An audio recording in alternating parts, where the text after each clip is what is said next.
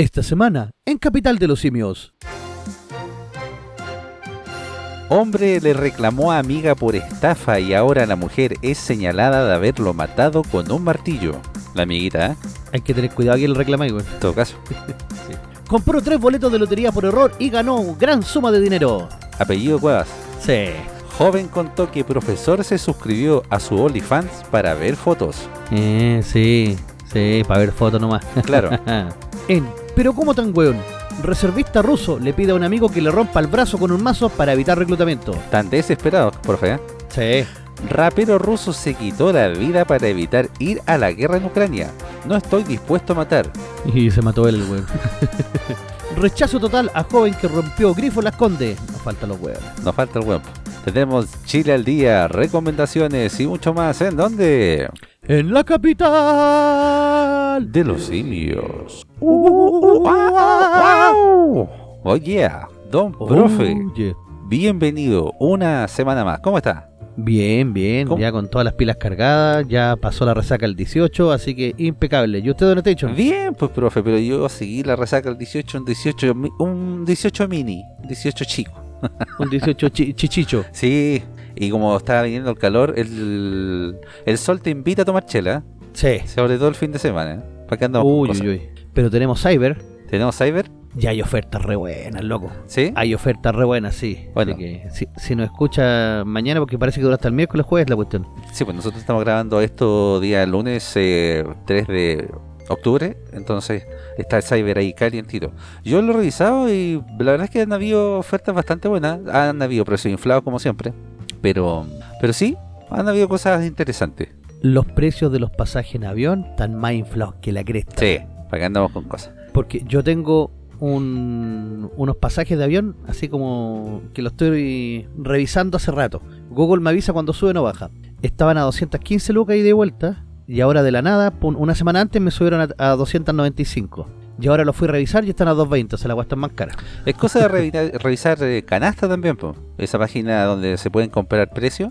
Ahí usted se va un poquito más atrás en el tiempo y puede revisar eh, si están inflados o no. Es bien zapa esa, esa página, pero es buena. Canasta, usted la coloca con K Ajá. y canasta.cl. Sin la A, es Knasta. Así como cuando ponen la X. Claro. Knasta. Claro, Y efectivamente, con la oferta, yo creo que esta página debe ser una de las más visitadas en este momento. sí pues. Así que usted no le meta el dedo en la boca. Bueno, eh, ya cuando nos esté escuchando van a haber pasado... Pero creo que dura hasta como el miércoles, ¿o no? Sí, no, y además tenemos el, el Black Friday que nos queda, que el de fines de noviembre. Ah, y más encima. Sí, Chile Mira. será la tumba del, apare- del liberalismo, profe. claro, mira, me apareció en leyenda de Zelda Skyward Sword de HD para Nintendo 24.990. Está a un buen precio. Dice que está con 50 de rebaja. Pero, Uy, y hay un- una re buena, una freidora de aire a 39.990. ¿pero a usted le gustan ese tipo de freidora? ¿No le gusta la grasa, el aceite que chorrean las papas? No, no, pero me, me quedo con la, con la freidora de aire. Se demora más, pero igual es buena. Qué delicadito. Ahí sí. Ah, macho que se respeta, tiene que comer grasa, tiene que comer- tener guata, pues, profe. Ah, pelo en pecho, lomo plateado. Nada de esa y tomar harto. Sí, pues. Ay, yo frío por aire. Uh. Caliento los huevos con mi popó. A ver si salen, Eso se llama empollar. a ver si salen gallinitas. Vamos mejor a la vuelta al mundo, profe. Sí, pues la vuelta al mundo, Sí, la pues, vuelta al Como mundo. siempre tenemos las noticias destacadas del mundo. Oh, sí. Oiga, eh, la amiguita del año, chuta, con esta amiguita, vamos a ver Sí, el contexto po. en todo caso, ¿ah? Porque hombre le reclamó a amiga por estafa y ahora la mujer es señalada de haberlo matado con un martillo. La mujer, ¿Qué and- dígame, profe, No, que la mina iba a decir, ¿qué andes corando, weón? ¡Paf! claro, su martillazo. Sí. La mujer, quien fue arrestada, le habría robado una cuantiosa suma de dinero falsificado. Falsific- perdón, falsificando cheques a su nombre. Ándale. Ajá. ¿Y todo y esos cheques? ¿Dónde son cheques? Puta, en algún país ¿En tercermundista Tanzania? puede ser. Una mujer ha sido acusada de matar a un amigo con un martillo, después de que él descubriera que ella supuestamente lo habría estafado con 40 mil dólares, Ay, 40 palitos, weón. falsificando cheques a su nombre. Ay, La sospechosa, identificada como Liu Fan Ke, de 42 años, fue arrestada tras encontrar el cuerpo sin vida de Leonard Garber, de 65 años. Ah, más encima era viejito. En su casa ubicada en las afueras de Boston, Estados Unidos. Mira, todavía tienen cheque en Estados Unidos, bueno. Bueno, es que era viejito. po. Sí, pues.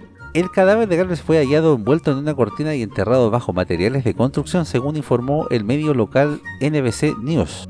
Mira, ¿sabéis qué? Yo creo que esta gente, weón, eh, todavía usa cheques por miedo a que la estafen.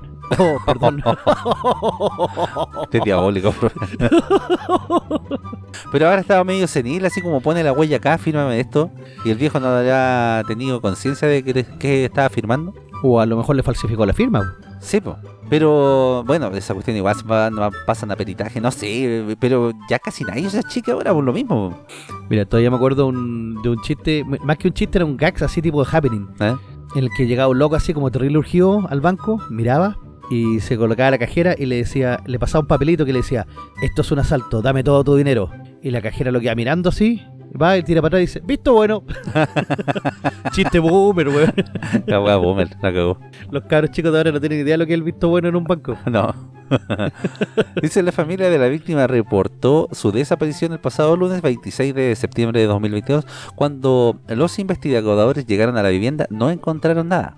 No obstante la insistencia de los seres queridos de Garvey, agentes de la policía regresaron al domicilio e hicieron el sombrío descubrimiento. Las autoridades conocieron que el hombre y Fiu Fan Ke se volvieron amigos luego de que ella vivió en una residencia que él arrendaba. arrendaba. Eh, sin embargo, Leonard Garber se dio cuenta de que lo estaban robando, por lo que confrontó a la mujer, quien supuestamente lo golpeó mortalmente con un martillo. ¿A dónde tienes que darle en plena cabeza o no? Sí. ¿Sí? Te rompe la el, el cúbito paletal. Ah. y fuiste bueno. Así como en la película Infidelidad, ¿se acuerda de esa película, no? Oh, verdad, weón. Oh, se me había olvidado esa parte, No, sí. vamos- no vamos a hacer spoiler, pero la película, oh, la película sí. es es interesante esa, ¿eh? Sí, Richard Gere. Richard Gere, Ah, sí. Para todas las viejitas que le gusta el canoso. Y voy a dar un dato perturbador. ¿Sí? Perturbadorísimo. Perturbador. En esa escena, en esa película, hay una escena de sexo real. Ah, sí. Sí, ¿No aguantaron la la, calentura? La protagonista dijo que el no con Richard Gere, sino que con la otra persona se llama infidelidad de la película, así que ahí no hay spoiler. ¿Se lo puso Pero- en su conocimiento? Eh, sí, y dice que lo conversaron porque eran muy buenos amigos y lo conversaron y dijeron así como, puta, ya, dale para que la, la escena salga buena. El teatro hay que vivirlo. Claro. y sí, hubo escena de sexo real en esa película. Oh, vamos a hacer un close-up ahí en esa película con la versión 4K Blu-ray. Efectivamente, sí. Se, se va a encontrar con alguna sorpresa por ahí. Claro.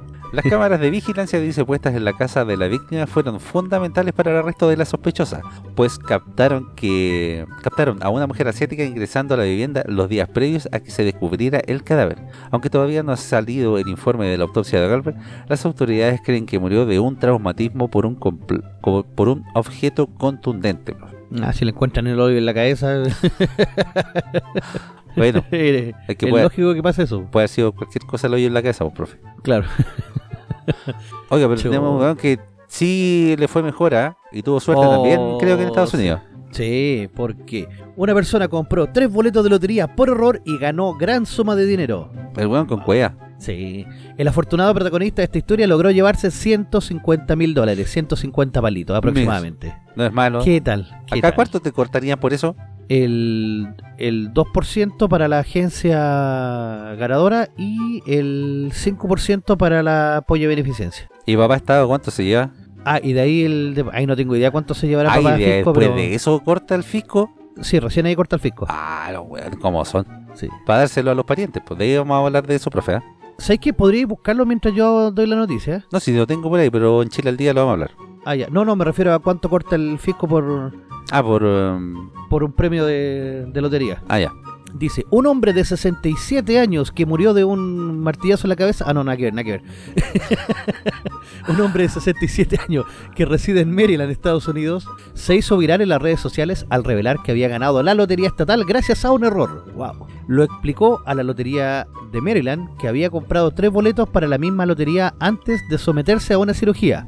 Explicó que los adquirió debido a que olvidó que ya tenía boletos para el sorteo de PIC 5 que jugaba al mediodía y para el que se escogería en la noche del 20 y 25 de septiembre.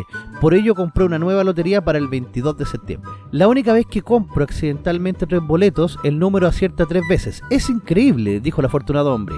Gracias a los números 51359 ganó un premio de 150 mil dólares. Mira, con Sí, sí. Compartió que escogió esa secuencia por el cumpleaños de su esposa.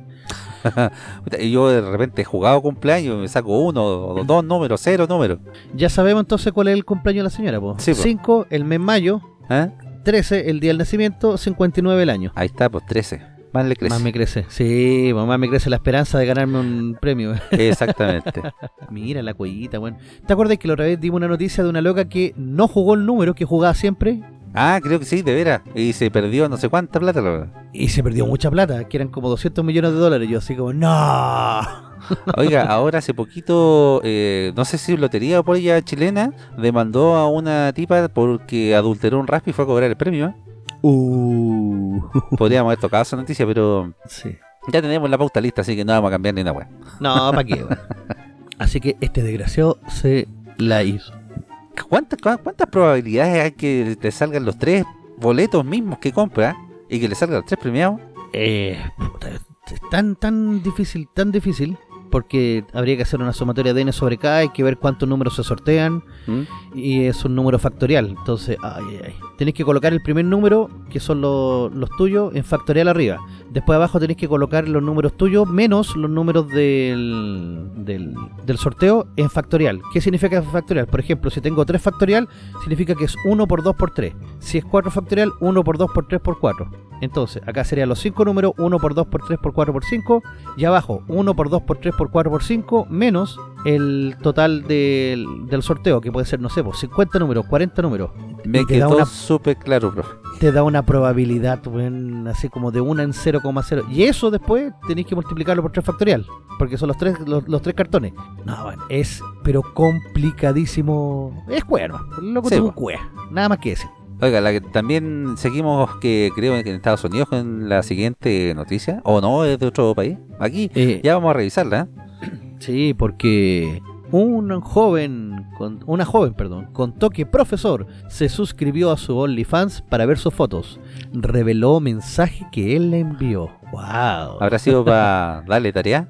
Eh, capaz, po, dice. Richelle Knupper, más conocida como Rara, es una influencer y popular modelo que publica contenido erótico, pero la joven de 22 años, que reúne unos 30.000 seguidores en sus redes sociales, no imaginó que un profesor de la secundaria abriría por su lado una cuenta para acceder a OnlyFans y mirar sus fotos. Oiga, por las fotos que se ve de la chica, eh, no sé si viene con Darío o no. Sea, No, pero si el loco la conoció de secundaria, tiene que cachar que era, que era mujer. es que a lo mejor por eso, pues, profe. También hay un fetiche del profesor por ahí. Ah, también puede ser así. Si dicen que los profes tienen fetiches, Ajá. ¿o no? También, algunos, no todos. Dice, siempre supe que eras especial. Ah, le escribió a la ex alumna y ella decidió contar la historia a través de un video en TikTok. si bien Rara evitó mencionar con nombre y apellido al docente que le envió el empalagoso mensaje, en la institución sospechan de quién podría tratarse. Chuta. Rara. Sí, así se llama la mina. Mira, la estuve buscando en OnlyFans y no la encontré, así que y eso que usted tiene cuenta premium. yo tengo cuenta premium, entonces, qué raro. No está sapeando a la alumna profe. Eh, no. No, pues no la esté sapeando ahí. Póngale notas según sus méritos académicos. Efectivamente. Y wow, que hay alumnos que tienen mérito. Así. No, esto se va a salir de control. a- acá- no, no, no, tiremos para allá, profe. Mire que yo creo que por ahí escuchan el podcast. No, me fue la cresta, weón. Ahora, ahora sí que quedé funado, weón. Quería contrato para el 2023, profe. Ah, fui bueno, weón, por la cresta, weón. Eh, paso el dato, eh, profesor de historia disponible Claro. el próximo año. Ah, no le miro el currículum a la alumna. Pero sí el OnlyFans. Chuta. Eh, la joven, eh, sí, a ver, a ver, a ver, sí.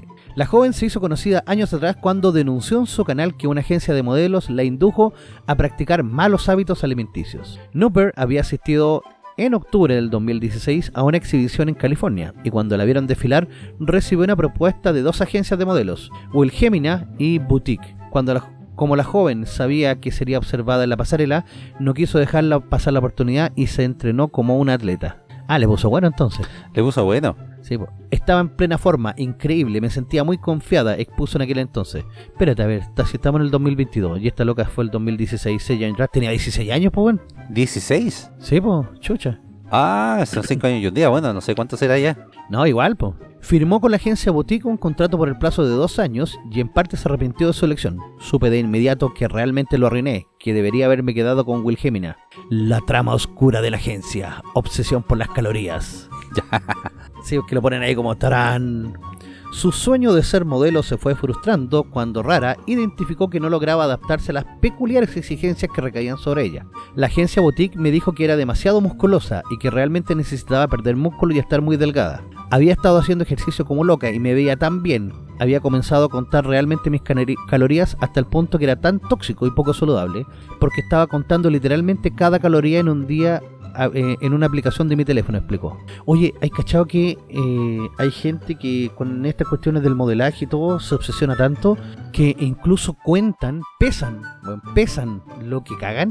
¿Cómo recogen los mojones del agua? No, no, lo hacen en un recipiente especial ¿Ya? que- que ya lo tienen tarado y pesan lo que hacen para poder calcular eh, cuánto entra y cuánto sale, y cuánto se está consumiendo en el cuerpo. Pero ¿cómo están obsesionados por el peso? Si ahora, ahora mm, eh, la gordura es la hermosura, ¿no? En Claro. esos tiempos. Hay que, había que empoderar a las mujeres, los gustan lindas, gordas y bellas, decía la cuestión. ¿No has visto de repente unas chanchas que salen en los comerciales? Oh, y sí, así como, ama tu cuerpo. Claro, tu cuerpo, no tu Sí. cuerpo. Ah, verdad que es la cuerpa, ¿verdad? Es la cuerpa. Sí, pues, no sea patriarcal, pues, profe. Perdón, perdón. Sí, se me cayó lo misógino, weón. Claro. Por otra parte, confirmó que cuando se presentaba en la agencia le decían que la veían increíble por sus pequeñas piernas y la incentivaban para seguir en aquella dirección. Chucha. Para la producción de fotos la obligaron a teñirse el pelo en reiteradas oportunidades para determinar el color que combinaba mejor con las sesiones fotográficas y debido a esto se le fue cayendo el pelo. Ah, más encima. se lo hizo con Lindano, weón. Miro hacia atrás en las fotos ahora y estoy un poco asustada. Honestamente, mi cabello se caía en mechones, como mechones y mechones y mechones. No tenía energía para hacer nada. Siempre me sentí mareada, aseguró en una publicación de YouTube. Asfixiada por un ambiente lleno de imposiciones y por no reconocerse cuando se miraba al espejo, la joven abandonó el modelaje profesional y decidió abrir una cuenta en OnlyFans, donde inició una nueva etapa con un significativo número de suscriptores. Entre ellos se encuentra el polémico profesor de la secundaria que le escribió por mensaje privado. Oiga, ¿el profe por estas cosas tiene alguna sanción? O, bueno, si lo está haciendo, eh, digamos, fuera de- del colegio, no sé, po. o la Se- misma, la misma alumna tendrá alguna sanción? ¿Qué pasaría acá, Mm. profe, por ejemplo? Mira, a ver, ya tiene 22 años, ya salió del colegio. Partamos Ah, de debe ser un profe de universidad, entonces, una cosa así. No, no, si decía que era el profe de secundaria, entonces como que esperaba que la loca creciera y se abrió la cuenta, a lo mejor la encontró por casualidad, Eh, visitando dijo- OnlyFans y dijo, Tate, a esta calle la conozco. A ver, Ah. sí, era mi alumna. Wow, cuánto ha cambiado. en todo caso, tiene el pelito más largo, dijo. claro. Entonces, en teoría, y digo en teoría, no debería haber ningún problema con el profesor, o sea, legalmente no, el loco no está haciendo nada malo.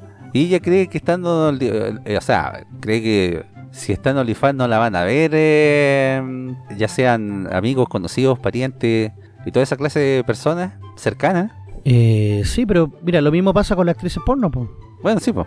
Las actrices porno saben que la van a ver hasta sus padres, entonces... Y se van a sentir orgullosos. No sé, sería súper incómodo decir así como, oye, te vi en la película ayer. Buena Claro. actuación. Amor anal. claro. eh, sí, debe ser... eh, eh, Debe ser fuerte igual, pues, profe. sí, bueno. sí. Bueno, que igual en OnlyFans no todo es porno, ¿o ¿sí? No todo es porno. De hecho, OnlyFans se abrió con la intención de, de que los artistas pudieran estar más cerca de, de sus seguidores. Así como, por ejemplo, no sé, pues alguien que toca la guitarra o algún artista medio famoso, medio pelo, ¿Mm? podría abrir su OnlyFans y tener un contacto más cercano con sus seguidores.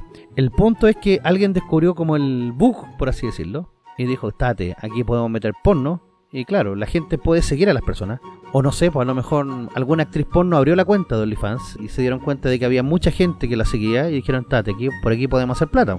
Y ¿De obviamente OnlyFans se hicieron los lesos, dijeron así como, nah, sí, no hay problema. De hecho, OnlyFans en un momento cerró todas las cuentas eh, con contenido de adultos y las visitas a la plataforma bajaron de tal manera que dijeron, no, ¿saben qué? Nos echamos para atrás nomás. A la mierda el progresismo y el feminismo. Porque lo habían hecho por eso. Pero aquí la cortan con cincel las cabras, po. Sí, pues mira, estoy viendo una loca acá que se llama, se llama eh, ¿Rara? Corina Kopf. ¿Y de Corina dónde Kopf, esa? eh, estadounidense, es bien guapa la flaca. Y ella gana al mes, bueno, al mes, un millón de dólares. Al mes. Al mes. Al mes. Ve, profe, si la estamos cagando. Bajemos la guata y nos, hagamos, nos hacemos unos OnlyFans nomás. Sí, pero bueno, es al mes. O sea, que ll- ll- llega a ser como perturbador, weón, que al mes te ganí un palo verde. O sea, 12 millones de dólares. Esta buena gana más que, que algunos futbolistas top. Ve, profe, que en el mundo la plata sobraba. Si lo que faltaba eran maracas, ¿no? Oiga, No. vamos a... espérate, espérate, espérate. ¿Y sabéis qué es lo peor, weón? ¿Qué? Que esto es lo que gana ella. ¿Cuánto gana OnlyFans? ¿De veras? Porque esto debe ser como, no sé, po. Ella es una, imagínate. Acá, por ejemplo, eh, Daniela Chávez logró conseguir, me parece que 10 millones de dólares, que era la meta que tenía para comprar el Club O'Higgins. ¿Y lo compró? No, no se lo quisieron vender, pero juntó los 10 millones de dólares, pues bueno. 10 palos verdes. 10 palos verdes. Oh, y mostrando la que te conté nomás. Obviamente, ¿para qué estamos con cuestiones? Daniela Chávez invierte una cantidad de plata también brutal en mantenerse como está. Pero, Puta, si, si pero es si por lo 10 gana, palos, profe, y lo gana, o sea, yo hasta teta me pongo, po. claro. Antonella Ríos, por ejemplo. Ah, pero la Antonella es del perraje nomás, po. Pero le ha ido re bien igual, pues. No, sí sé, pues igual la ha cortado ahí, po, pero pero digamos es del perraje dentro de OnlyFans. Ah, sí, pues. No, entonces, Mm. imagínate la cantidad de, de plata que ganan. Ujú. Wow, en verdad es, eh, es, es muy extraño. En todo caso. Oiga, vamos a una pausita, profe, y abrir también una cuenta de OnlyFans para la capital. Oh, sí. y ya volvemos con más Capital de los Simios.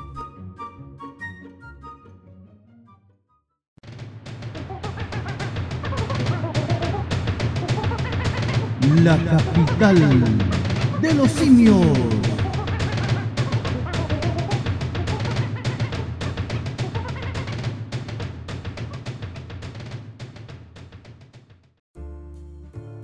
Estamos de vuelta una vez más con su programa favorito denominado La capital de los simios. Oh yeah. Oh yeah. Oiga, se nos fue septiembre así volando, profe, ¿ah? Sí, y octubre también se nos va a pasar rapidito. Sí, pues. Tenemos dos feriados entre medio. Oh, qué buena, profe. Sí, y más encima feriados largos. Tenemos Sí. el 10 de octubre y el 31 y primero, feriado extra largo, El- XL. ¿El día 10 es por el del día 12?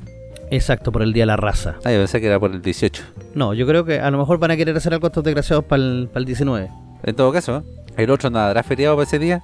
No creo, pero va a caer día miércoles, así que hay que estar atentos con lo que pase en ese día. Exactamente.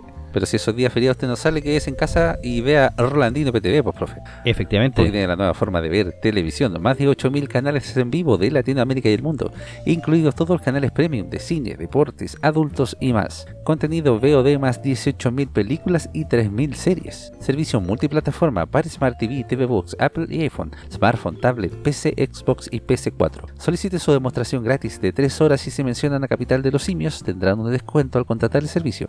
Para más información o consultas, comuníquense directamente al WhatsApp de Rolandino más 569 78 690812 más 569 78 690812 o comuníquese eh, por el Instagram de Rolandino que es Instagram slash Rolandino TV. Rolandino PTV, la nueva forma de ver televisión. Éjale, grande Roland. Buenas películas ahí tiene Roland, profe. ¿eh? Hoy nos mandamos Sí. una película, profe, el fin de semana. Buenísima. Sí, Ah, sí, en me dejó 4K. Un, nudito en la garganta, me dejó ahí la historia de Elvis. Hoy potente la película, pero Sí. escucharla con buen sonido de otra cuestión. Sí, otra Eh, cosa, otra cuestión, Sí, sí. Eh, para esta ocasión, antes que se me olvide, porque siempre se me olvida en todos los programas, voy a indicar las redes donde nos pueden Eh, encontrar, por pero fin. esta vez... ¿Se eh, acordó? Es que yo como cinco capítulos sin indicar las redes, güey. En todo caso, Sí. Usted nos puede encontrar todos los días martes tempranito en la mañana por Spotify. Ahí el programa sale completito. También el mismo día martes a las 10 de la noche salimos en .fm.cl, la mejor radio online que usted puede encontrar. Este día jueves vamos a tener en De Poco Sin Mascarilla el resumen del mes, así que voy a estar ahí con Don Paco, el host de la radio, para poder hacer el resumen de este mes tan especial que tuvimos y tan patriótico, partiendo desde el día 4. Exactamente. Oiga, va a tener que cambiarle el nombre del programa a Don Paco, ¿ah? Sí, porque ya... ya Dejamos la fin- mascarilla. Oh, qué maravilloso. Ya, Sí. pero eso lo comentamos después, lo Me los- comentamos después. Me los paseo. Sí, porque también usted nos puede encontrar día miércoles o jueves en YouTube, porque en YouTube está todo hermano. Así es que ahí usted va a encontrar algunos de los segmentos. Para esta ocasión vamos a dejar las 10 mejores películas según IMBD. Así que vamos a tener el top 10 de las mejores películas de la historia. O sea, eso sí que es imperdible. Sí, por supuesto. Y bueno, obviamente eh, sigan en nuestras redes sociales, tenemos Twitter, eh, como diría el gallo de Te lo resumo. Eh, eh, seguime en Twitter que tengo Twitter, seguime en Facebook que tengo Facebook. Seguime en todos lados, prive. sí, hasta en Instagram tenemos, nos falta el puro OnlyFans. Por supuesto. Oiga, Pero, ahí, yo lo- pero ahí nos moremos de vírgenes, pues weón. En todo caso, ¿ah? Sí, Pero no, si, yo encuentro que podríamos hacer uno, profe. Si eh, hay jóvenes con fetiche, hay minas también con fetiche. No creo que sea solamente para hombres el olifán. No, si también hay... ¿Mm? eh, Deben, haber hay, ho- vie- hay hombres con sus cuentas. deben haber viejas ahí eh, con plata dispuestas a pagar por ver un par de guatones. Y algunos hombres también. Digámoslo. Unos Nelson Mauri por ahí. claro. Ah, ya me dio cosas. Mejor que no. Y, y, uh. Oiga, profe, dígale usted esta semana bien fuerte. Pero ¿cómo tan weón? Yo no sé si estaría en la misma parada, haría lo mismo, ¿no? Pero, pero es crudo ir a la guerra, pues, profe. Ah, bueno, igual eh, mandarte un mazazo eh, Eh. no es menor. po. Mira, ¿te acordás del clásico chiste que contaban desde lo indo-latino hasta el Coco Legrand, que era como un clásico? ¿Cuál? Que decía así, oye compadre, no sabéis nada. Y le decía, ¿qué, qué te pasó, viejito? ¿Qué te pasó? Que te veo mal. No, no sabéis nada. Me tocó hacer el servicio militar. Ah, compadre, ¿qué hiciste? No, weón, me saqué todos los dientes. Chuta, ¿y te funcionó? Eh, más o menos, porque me encontraron pie plano. Una wea así. ¿Te acordás que antes hacían una revisión exhaustiva del, de todos los candidatos a estar en el regimiento? Sí, pues, pero bueno, en este caso vamos a hablar de los reservistas rusos, porque estos weones ya pasaron por el servicio militar, pues. Ya pasaron, sí. Eso es lo que entiendo. sí. Porque reservista ruso le pide a un amigo que le rompa el brazo con un mazo para evitar reclutamiento. Esto no es Ah. nada, pues, profe. Andan videos circulando y yo vi uno por ahí.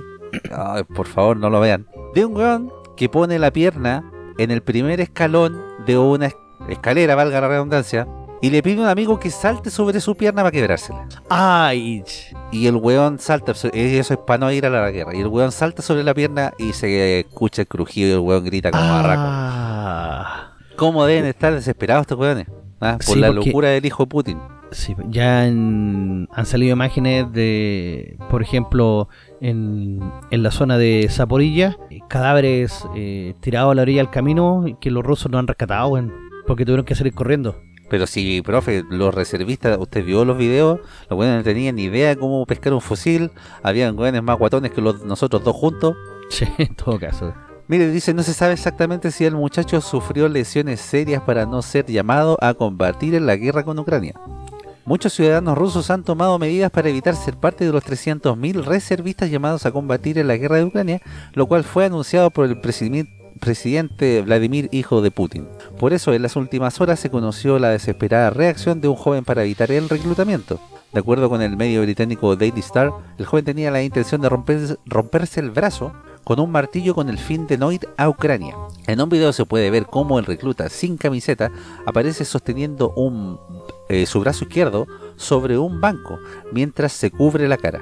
Posteriormente un amigo levanta un mazo y le da un fuerte golpe en el brazo. Ay, El joven se pone de pie y gime de dolor, mientras su compañero le pregunta si está bien. Luego aparece una mujer y se escucha decir al recluta que su amigo le dijo que le rompiera el brazo. Sin embargo, ella inspecciona la extremidad del muchacho y dicen que no parece estar roto.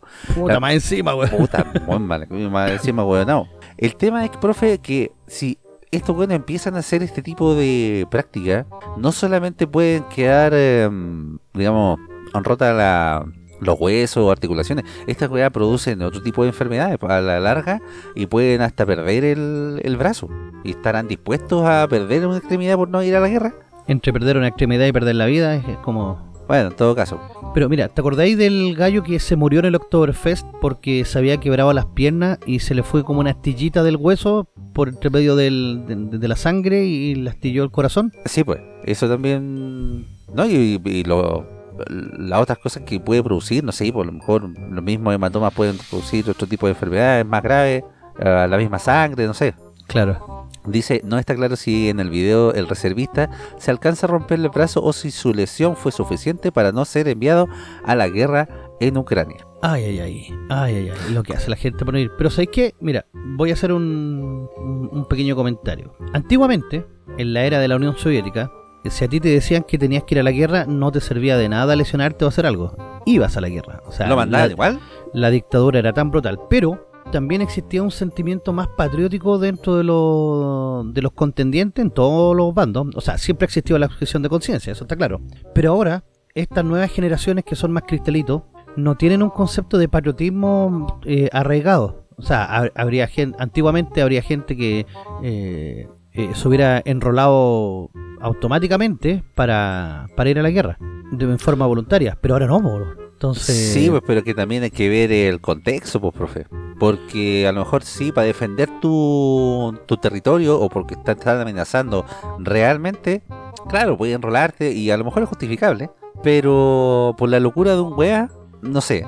Mira, veámoslo, por ejemplo, en el caso en el caso chileno, y estoy hablando hace más de 140 años atrás. Cuando Chile eh, estamos en- al, al inicio de la guerra del Pacífico, el reclutamiento en algunos casos fue forzoso, en algunos casos. Pero después de lo que ocurre en el combate naval de Iquique y Punta Gruesa, mucha gente va eh, en forma voluntaria a enrolarse. Incluso los hijos de los más cuicos se terminan enrolando en el mítico séptimo batallón. De ahí viene el adiós al séptimo de líneas, que igual, eh, al ser una novela histórica de Inostrosa, eh, habla de esta de este batallón como, como ficticio. Pero sí existió el, el batallón, el séptimo. No, no pasó todo lo que pasa en el, en el libro, pero hasta la gente rica se fue a enrolar, que era como lo, lo más extraño, porque la guerra siempre las pelean los pobres Sí, pues. los ricos siempre mandan a su hijo a otros lados, se los llevan de, de viaje. De hecho, no sé si cachaste el, el video que cuando Putin habló de los 300.000 reservistas, el aeropuerto se llenó, se repletó de jóvenes. Pero sí hubo saliendo- gente saliendo por las fronteras también, pues. Sí. Entonces, pero acá lo que yo veo es que no hay como un sentimiento patriótico a, a atacar a los malvados ucranianos por parte de los rusos. Claro, Eh, los la nazis propaga- ucranianos. La propaganda está fallando, está fallando mal. Falló hace rato, pues, profe. Entonces, bueno, tendrían que hacer como en Corea del Norte, pues, bloquear las, las publicidades de otros países. Bueno, para allá van, pues. Sí, po. porque no solamente él le pasó esto, sino que un rapero ruso se quitó la vida para evitar ir a la guerra en Ucrania. No estoy dispuesto a matar, dijo. Wow, esta sí que ya es, Sí. es como una protesta mucho más potente, dice. Antes, el individuo grabó un video explicando las razones por las cuales tomó esta decisión. Un rapero ruso de 27 años se quitó la vida para evitar ir a la guerra en Ucrania, tras el anuncio de un reclutamiento masivo de reservistas eso- hecho por el presidente Vladimir Putin. ¿Viste? Estos buenos son de cartón, po. Elvis, Elvis fue al, al servicio activo, po. Claro, pero era Elvis, profe. Era el rey. Estuvo dos años, me parece. Claro. Pero Sí. fue, no fue a la guerra, pues fue al servicio militar nomás, pues. Sí, pero lo hizo en Alemania, po, en Ah. plena Guerra Fría. Ah, pero en Guerra Fría. Sí, pues con los comunistas al frente. Entonces, si se hubiera declarado algún conflicto, él estaba ahí, tenía que pelear nomás. No le queda otra. No quedaba. Ivan Vitalievich Petunin, más conocido como Walkie, fue encontrado muerto el pasado viernes 30 de septiembre después de saltar desde un décimo piso en la ciudad de Krasnodar, sureste de Rusia, según información del Daily Mail, citando el portal ruso 93.ru. Antes de quitarse la vida, Petunin hizo un video en su canal de Telegram en el que explicaba por qué tomaba dicha decisión. Si están viendo este video, entonces es que ya no estoy vivo. No puedo asumir en mi alma el pecado de asesinato y no quiero hacerlo. No estoy dispuesto a matar por ningún ideal, afirmó. Pero si se mató él, pues cómo es la wea. Por su ideal propio nomás. Claro. Asimismo, reveló que él ya había servido para el ejército ruso e indicó que sufrió problemas psicológicos. Tengo brazos, piernas y dedo índice, pero no tengo derecho a apretar el gatillo. No estoy dispuesto a matar a los míos. Perdónenme, mis seres queridos, pero a veces hay que morir por sus principios, agregó. Ay, bueno, igual Sí. convincente con su Principio. Sí, será, será recordado en algún momento después. Eh, no, te puedo no olvidar fácil. Sí, bueno, pero por lo menos saliste en Chile, weón, bien. Bien, por lo menos nosotros hablamos de ti. Sí, bien, la- lo, lograste. Vamos que se No, puede. pero profe, igual es fuerte la weá porque están desesperados. po. Están cagados de miedo los rusos porque la guerra que iba a durar un par de semanas. ¿Va no por año ya? Eh, no, en febrero. Partió en febrero. El- Se nos pasa volando el año. Sí, Lo po. que queda. Mira, ¿sabéis lo que me hizo acordar esto? ¿Eh? De, en la Primera Guerra Mundial, cuando asesinan al archiduque Francisco Fernando, el imperio austrohúngaro dijo que iba a acabar con Serbia en 10 días. El imperio austrohúngaro se rindió, se tuvo que disolver. Los alemanes cagaron. Pero Y- ¿usted cree que pase algo similar en, en Rusia? ¿Que Putin pueda dimitir o...? Yo cacho que se la van a pitear en algún momento. Mira, hay síntomas. Los estadounidenses, polacos y estonios indicaron que todos sus eh, toda la gente de esa nacionalidad que estuviese en Rusia en este momento tenía que salir rápida, tomar el primer vuelo que encontraran y escapar de Rusia. Eso alerta algo, o sea que puede haber algún tipo de, de ataque. Lo otro, la, la Unión Europea confirmó que Rusia movilizó a un destructor nuclear, un submarino nuclear, que porta el arma que se le denomina el Ángel del Apocalipsis. Cacha el nombre. ¿Cómo tiene que ser esa arma, weón? Ah, sí, caché, submarinos es el número K329. Claro, como colegio de nombre de población picante. Pero imagínate cómo debe ser el arma que, que se llame el Ángel del Apocalipsis, weón. Y este weón es igual, es igual loco como para usar armas nucleares y dejar la danza cagada. Es que se está perdiendo, porque mira, en este momento lo que hizo Rusia fue eh, declarar la independencia primero de Donetsk y Luhan. Por eso fue que invadió estas dos provincias en un primer momento. ¿eh? Después se sumió Zaporilla y Gerson, todas ellas colindantes con Crimea que ya había ha sido anexada en el 2014. Entonces, estas cuatro provincias ahora Rusia dijo que va a ser un referéndum democrático y notes el énfasis en democracia, Sí, po, harto. Le, muy le- entre comillas, le preguntó a Maduro cómo se hacía. claro. Y supuestamente le va a preguntar a la gente de ahí eh, si quieren ser anexionados por Rusia. No, pues sí, ya les preguntó, pues, profe. Ah, ya les preguntó. Sí, pues ya Ah. se hizo, sí, weón, este, cree- y creo que ganó por amplia mayoría. Ah. Un 99,9% de las votaciones fueron favorables. Ya, eso explica muchas cosas. Con Entonces, un gran aplauso. claro, estas, estas cuatro provincias, obviamente más Crimea que ya estaba siendo ocupada desde el 2014, Ujú. eh, van a pasar a la Federación Rusa y van a dejar a Ucrania eh, con escaso acceso solamente al Mar Negro por la zona de Odessa. Y el Mar Caspio, bien gracias, todo para Rusia. Y justo por ahí están pasando unos oleoductos. Mira qué conveniente, weón. Mira, qué conveniente. Mira ¿ah? qué conveniente. Pero Estados Unidos ya dijo que si Rusia se atreve siquiera a sacar el, el portaaviones, ¿Eh? eh, ellos están preparados en este momento para responder eh, también nuclearmente y destruir Rusia, dijeron. Así. O va a quedar la cagada, profe. ¿Qué vamos a hacer? Ay, ay, ay. Bueno, aquí no va a quedar tanto, pero igual vamos a vivir un invierno nuclear, pues. Vamos a. Tienen que pedirle un cohete a Elon Musk. Claro. Nos queda otra. Ay, ay, Bueno, con la plata que está ganando el merluzo que está robando el weón, nada más le alcanza, para él y para la Irina Carepoto. No, si la Irina ya no la quiere, bueno, la quiere bien lejito. ¿Sí? ¿Ya le pagó el departamento? Para él y su Giorgio. Eso, en todo caso, para él y su George. Sí. Mm. Y volvamos por acá. Pero esto no va a estar en Chile al día porque en verdad es como tan weón. Sí, Ya- te sí que se la ganó. No, se la ganó. Con crece. Sí, dice. Cuando sabes que tus papitos pagan tus condoros. Rechazo total a joven que rompió grifo en Las Condes. Mire, profe, yo estoy de acuerdo con la con el contexto, pero no con el titular del, de la noticia. Ya. ¿Sabe por qué? ¿Por qué? Porque no solamente hay hueones en las condes, o hay hueones que los papitos les pagan los condoros, eh, y hacen este tipo de cosas. Usted ha visto los grifos abiertos en todas estas poblas de mierda en los veranos y los hacen cagar y los dejan sin agua y nadie hace nada. Al final quedan en, El puro grifo para entubártelo. Claro, y que impune la weá. Y lo, lo hacen como gracia a los niños. Y hay cabros, weón, con los mocos colgando, bañándose ahí a poto pelado. Y lo, y, lo, y lo graban y lo muestran como gracia. Sé que todavía me acuerdo cuando el loco dice que quedó como uno de los gags chilenos. Que dice, ¿Mm? no, los bomberos tiraban pura agua nomás. Qué bueno. Sí. sí, en ese caso sí, tenés razón, no lo había visto por ese lado. Sí, pues.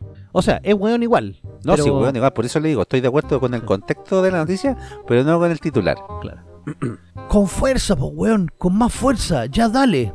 Así se escucha en un video que ya es un viral a todas luces en las redes chilenas, un joven es grabado por un amigo pegándole con una piedra a un grifo ubicado en la comuna de Las Condes. Luego de varios intentos, el hombre logra su cometido y sale corriendo tras romper el artefacto. La gran fuga de agua que se provoca indignó a los cibernautas, incluso provocando el enojo de la ministra de Express, Analía Uriarte, quien en su cuenta de Twitter precisó, impacta la diversión del chico del video y su amigo que lo graba. No, era para cambiarle el nombre a este weón y ponerle Gabriel. Sí. Para él Sí. lo bateado todos los días, weón. Sí, y con ganas. Sí. Sí. La alcaldesa de la comuna, Daniela Peñalosa, re- recordemos que ahora ya Joaquín Lavín ya no está, está ¿De perdido en el tiempo y el espacio, El chorro de agua lo llevó a España. claro, aseguró que es lamentable esta falta de civilidad, que incluso tiene pena de cárcel, es un acto delictivo grave que significa dejar un lugar sin agua para combatir incendios, por solo la reparación, ah, pero por eso la reparación fue rápida, que corresponde a agua andina, que decir también sobre toda el agua perdida. El costo económico es de apro- aproximadamente 900 mil pesos y esperamos encontrar a este joven irresponsable para que asuma el peso de lo que realizó y los costos asociados, agregó la jefa comunal. Por otro lado, hizo un llamado a quienes tengan información de la identidad del joven que alerte el 1402. Esto no puede y no debe quedar sin una sanción ejemplificadora, indicó. Ya, ahí me quiero detener un poco, profe. Porque yo entiendo que esto tiene que tener una consecuencia, ¿ya? El weón tiene que pagar por, por ser tan ahuevanado. Pero también le dan tanta ínfula a este tipo de, de, situaciones. Y yo no he visto que, por ejemplo, hagan algún comentario cuando los narcos salen eh, mostrando las pistolas, o salen asaltando, o salen grabándose a 250 kilómetros por hora los hueones que hicieron un portonazo y se salen jactando. Dicen, hay que dejar que las autoridades eh, hagan su trabajo. Y es el único comentario que hacen. No estoy defendiendo al hueón, que se entienda eso. ¿ya? Es un ahueonado, por donde se mire. ¿ya? Y hay que darle hasta que duele al hueón. Sí. Pero el doble estándar, la verdad es que, chuta, se, creo que se impone en esta noticia igual, un poco. Eh, sí, porque lo filmaron y era un loco las condes. Claro, y es por eso, porque le van a, le van a dar porque el weón era de las condes. ¿Mm? Pero igual, no, pues, ojalá que lo encuentren. Al muy no, saco que de... lo encuentre, lo patee el weón y que si el papá tiene que pagar, que pague, no el weón. Sí. No, o que el papá le dé su castigo también como corresponde. o que, que no quede ahí tampoco. Sí, pues. Ay, va a mandar a poner grifo a, a la ventana, ay. Claro. a ver cómo le vaya al weón. A ver cómo le va. Anda a romperlo allá, weón. Claro, anda a romperla ya. Oiga, vamos a una pausita, profe, y volvemos con más Capital de los Simios.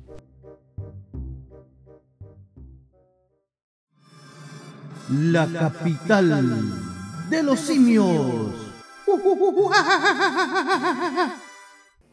Quédate en casa con Rolandino y PTV, la nueva forma de ver televisión. Más de 4.000 canales en vivo de Latinoamérica y el mundo, incluidos todos los canales premium de cine, deportes, adultos y más. Contenido VOD más 11.000 películas y 800 series. Servicio multiplataforma para Smart TV, TV Box, Apple TV y iPhone, smartphone, tablet, PC, Xbox y PS4. Solicita tu demostración gratis de 3 horas y si mencionas al programa Capital de los Simios tendrás un descuento al contratarlo. Para más información o consultas, visita la página oficial de Facebook www.facebook.com Rolandino IPTV o comunícate directo por WhatsApp al más 569 78 69 08 12 más 569 78 69 08 12 Rolandino IPTV, la nueva forma de ver televisión. Chile al día. Chile al día. Con el ¡Wii! Hermoso. Lindo, hermoso. El hit del verano. Sí, lindo. Ganó un Grammy esta weá. ¿Qué acontece en Chilito, profe? Uno o dos Grammy ganó. ¿Quién? El- la canción nuestra, po. Ah, eh, ganó, no sé, po. le ganó a Mon Laferte, le ganó a Bad Bunny. ¿A quién más le ganó? Ay, ay, la weá. La wea idiota. Sí, weón. Cu- Cuando nos pilla Juan Antonio Lara, Sí, weón. nos vamos del manso van. Ah. Pero mira, no hacemos eh, no, hacemos los inocentes como los del Miel Gibson, ¿te acordáis? Ah, de veras. Agarramos el cariño de la gente y nos ¿Eh? hacemos publicidad gratuita. ¿Viste? Si no hay do- por dónde perderse. En todo caso, profe. Así que vamos con ese chela al día. Déjale. Oiga, como le preguntaba, ¿qué acontece ya en Chilito? Mira, más que en Chilito, vamos a partir con los eh, doceavos Juegos Sudamericanos. Empezaron los juegos. Pero esa weá en Asunción, pues, profe. Sí, pues, pero que participa Chile, pues. Pero no se hace Chile, estamos hablando de Chile. Pero participa Chile. Ah, puta ya. Pucha, la lecera, weón. Hasta justo antes de, de empezar este programa, Chile estaba ¿Eh? en el cuarto lugar. Y yo decía que vamos, mierda, vamos, Chile, que se puede. Acá vamos a bajar al quinto. Se pusieron a tomar, apuesto. Sí, ¿Ah? Se lanzaron jamones y cosas así. claro, lo más probable. ¿Sí? Mira, son 15 delegaciones, de las cuales están los 10 países sudamericanos que todo el mundo conoce, pero a esto se le suma Aruba, eh, Curazao, Guyana y Surinam. Yo juraba que Aruba era un puro arroz nomás, profe. Claro, ¿En serio? y Curazao Azul era un copete, güey. Sí. Pero Guyana y Surinam también están en Sudamérica, así que... ¿Sí? Sí, pues. Ah, son la- dice usted, para emigrar. Eh, no, la verdad que no, no son de los peorcitos de los países así como de los que Ah, están. chucha, mejor quedarse acá con el merluzo. Sí, mira, en primer lugar tenemos a Brasil, Brasil, Brasil. Era que no. Era que no, pues. Brasil siempre li- lidera estos eventos, tiene 32 medallas de oro. Pues si es el país más grande de todo el mundo, por favor. Sí, pues 30 de plata y 14 de bronce. Colombia lo sigue con 21 medallas de oro. Después, en un salto bastante cototo, Venezuela con 7 medallas de oro, 7 de eh, plata y 15 de bronce. Después Argentina, a los cuales le íbamos ganando. Ahora tiene 6 medallas de oro, acaba de sacar 2 medallas más. 12 de plata, 15 de bronce. Quinto lugar Chile con 6 medallas de oro, o sea, igualando con los argentos, pero tenemos menos medallas de plata. 6 de plata y 12 de bronce. Ecuador 4 de oro, Paraguay 3 de oro, Perú y Uruguay 2 de oro y Aruba 1 de oro. Cierra el medallero. O sea, ¿y hasta cuándo duran los juegos? Eh, los juegos tenemos. A ver, a ver, a ver. ¿Tenemos más posibilidad de traer más medallas? Sí, sí, no, to- eh, totalmente, sí. Van recién dos días de juego. ¿Más oro para fundirlo y pasárselo al Estado? Oh, sí. Sí. Pero se van a dar competencia entretenida y lo mejor es que lo está transmitiendo TVN. Bueno, que en NDN, en, eh, ah, en TVN le dan con la gimnasia, nomás se quedan pegados en esa cuestión. ¿Mm? Lo que sí cabe destacar es que en tiro con arco, en Chile, tenemos la primera medallista en silla de ruedas, que es paralímpica, pero que ganó en una competencia normal. Ah, mire, gran Sí. mérito. Sí, po, así como el Oscar Pistorius, ¿Ya? ¿no? Y que ese loco siempre llegaba a la final de los 400 metros planos. Sí. Y el loco, y el loco tenía como, unos como unos zancos. Ajá. Eh, claro, obviamente cuando jugaban en los Paralímpicos el loco sacaba la medalla de oro. Pero en la Olimpiada normal estaba siempre en la ronda final y llegaba a tercero o cuarto por ahí. Así que eso es eh, bastante destacable. Así que Buena. esperemos que, que estos juegos nos entreguen bastante entretenciones. En Remo a Chile le fue la raja. Partió ganando harto y en, pa- y en patín también. Como que siempre Chile ha destacado en esos dos ámbitos, Sí, en los Juegos Panamericanos, como en remo y en patín. sí, sí, tenemos ahí... Tenis no hay. Hay tenis, pero Sí. no sé quién irá a jugar la verdad. Oiga, anda, anda un cagüín ahí del Chino de Río, el Mazú, el... Ah, sí. Sí, Ájale. parece que se están agarrando. Está más bueno que la teleserie de Cristian Castro con la Angélica. Chuta. Va, Cristian Castro, digo yo, Naquel por Cristian de la Fuente. Cristian de la Fuente, con sí, Angélica Castro, ahí está la Ya. huevo. Mira, en, en remo, Chile tuvo tres medallas de oro y una de plata. Ahí tenemos la mitad de las medallas de oro. Solamente en remo. ¿Ve? Pero quedan más días de competencia. Sí, pues, Así que esperemos que sa sacar más oro ahí. pues. déjale, Esa es la idea. déjale. Y eso con los juegos, pues, así que a estar entretenido ahí viéndolo en la tele. Eh, me parece que en Rolandino y PTV tenemos canales de que son exclusivos, de, Dedicados. dedicados de, de- deportes panamericanos. No solamente tenemos al Colorado ahí comentando. Bueno, ya no Claro. Colorado. No, pues es una deportista que es que fue gimnasta. No le ganó ¿Sí? a nadie, pero la loca sabe. Ah, ya. bueno, habrá que creerle entonces. Claro. Lo otro, eh, a la que no le fue muy bien en Brasil, til, til, til, til, til, fue la Andrea Aristigui, la del Mega. Oiga, pura noticia relevante, profe, ¿ah? Puta, no, si tenemos, weón. Oh, sí. La pauta usted, profe, ahí, al hueso. Puh. ¿Qué le pasó a esa...? le robaron el celular. Ah, puta, la hueá importante. Claro. No, le- Estaban cubriendo la elección en Brasil. La loca tenía ¿Eh? el celular puesto en la mano y de repente pasó un cabro chico corriendo y pa, matanga, dijo la changa. Oiga, yo la vi dirigida una vez que fui a Brasil. Sí. Sí, fuimos con mi esposa, fuimos a Río. Anduvimos por eh, estas playas, playa Ipanema se llaman, no sé cómo se llama. Sí. Ya anduvimos y todo lindo, hermoso. Y nos metimos por unas calles donde hay unos parques y, y también todo muy lindo. Y justamente habían una, de estas, eh, no son cocinerías, sino que son de estos carritos que son bien preparados y que preparan como hamburguesas y cosas así, que estaban haciendo como una feria de cocina, por decirle así. Ah, ya. ¿ya? La cosa es que había un escenario y estaban tocando rock eh, brasileño. Y vamos entrando y era medio oscuro la entrada del parque y se acerca un buen aguata pelá tipo favela así. Ya. Y la vi brígida, profe, el weón era más chico que yo, pero no sé, pues uno no está en su país y, y me empezó a hablar en, en portugués, pues. Hecho bola. É caralho, pi, foi a, foi a da puta. y todas esas cosas así, entonces como que me empezó a pedir la billetera, plata, no sé, y andaba con mi esposa, y lo- que yo le hacía así, me cogía de hombros porque no le entendía ni wea. ¿eh? Decía, no, tengo oído testicular, yo no, no, no te entiendo ni wea. la cosa es que, weón, como no lo entendí, se fue, po. No, no sé si habrá andado volado, andaba curado, no tengo idea, pero zafé. ¿ah? No como Aristegui. Tendréis que haberle dicho chi, chi, chi, le, le, le, y te hubiera abra- abrazado ahí con, con camarada chileno, venga para acá. Claro, y aprovecha de entregar todo, chuchito. En todo caso. Se sacaba la pistola como el segundo de Plaza de Armas. claro. ¿Viste? Eh, una película que tenemos que ver es Ciudad de Dios. Para poder ¿Sí? entender bien y para ir cagado de miedo a Brasil, güey. En todo caso, profe. El hotel tenía. eh, era con vista a la favela. ah, qué linda vista, güey. Sí. Oye, ¿y en Era verdad son linda. tan brígidas como se ven? Sí, son brígidas. Para que andemos con cosas, profe. Pero está muy. eh, ¿Cómo se dice? No está tan segre- no es eh, una ciudad segregada como, por ejemplo, Santiago. Que Santiago está completamente separado de la gente que tiene lucas de la que no. Es que eso te iba a preguntar, porque si las favelas están a la vista, o sea, están en el centro. Lo que pasa es que hay favela por todos lados.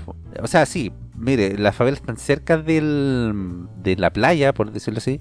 eh, pero mm, la gente sabe por dónde andar y por dónde no. Sabe dónde entrar y dónde no. El turista no, pues el turista puede salir a caminar y de repente usted se encuentra con una favela y, y empieza a andar, a andar, se pierde. Mm. Sí, porque Y, y pues bueno, es como, por ejemplo, en, en Valparaíso, si te vayas a meter a los cerros, el plan es piola, en teoría. Pero Claro. si, si te vayas a meter a los cerros, te pueden pasar al- algunas cosas. Bueno, que Una cosa los así. mismos fleites de los cerros ahora bajan al plan a dejar la caga.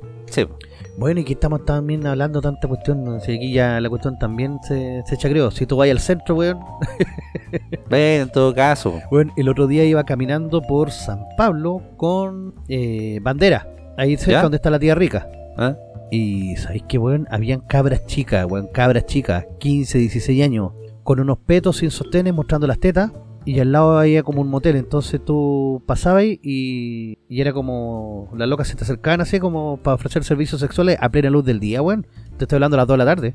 Y los precios eran módicos, profe, ¿no? Eh, sí, el problema es que tenían las patas muy idiotas, weón, pero... Ah. ¿Tenían tarjeta de débito? Claro. No, weón, sé que Eh. me sorprendió Caleta porque a plena luz del día y- ¿Eh? y eran como 7 o 8 cabras chicas, si eran cabras chicas, weón, prostitutas. Pero por eso ya nos convertimos en un país bananero hace rato, po. ¿Qué, Y- qué más le, Y, le pide? y los papichulos parados en la esquina un poco más allá, así como atentos, weón, viendo que- Sí, eh, con quién se podían salvar. No, si está terrible brigio el centro.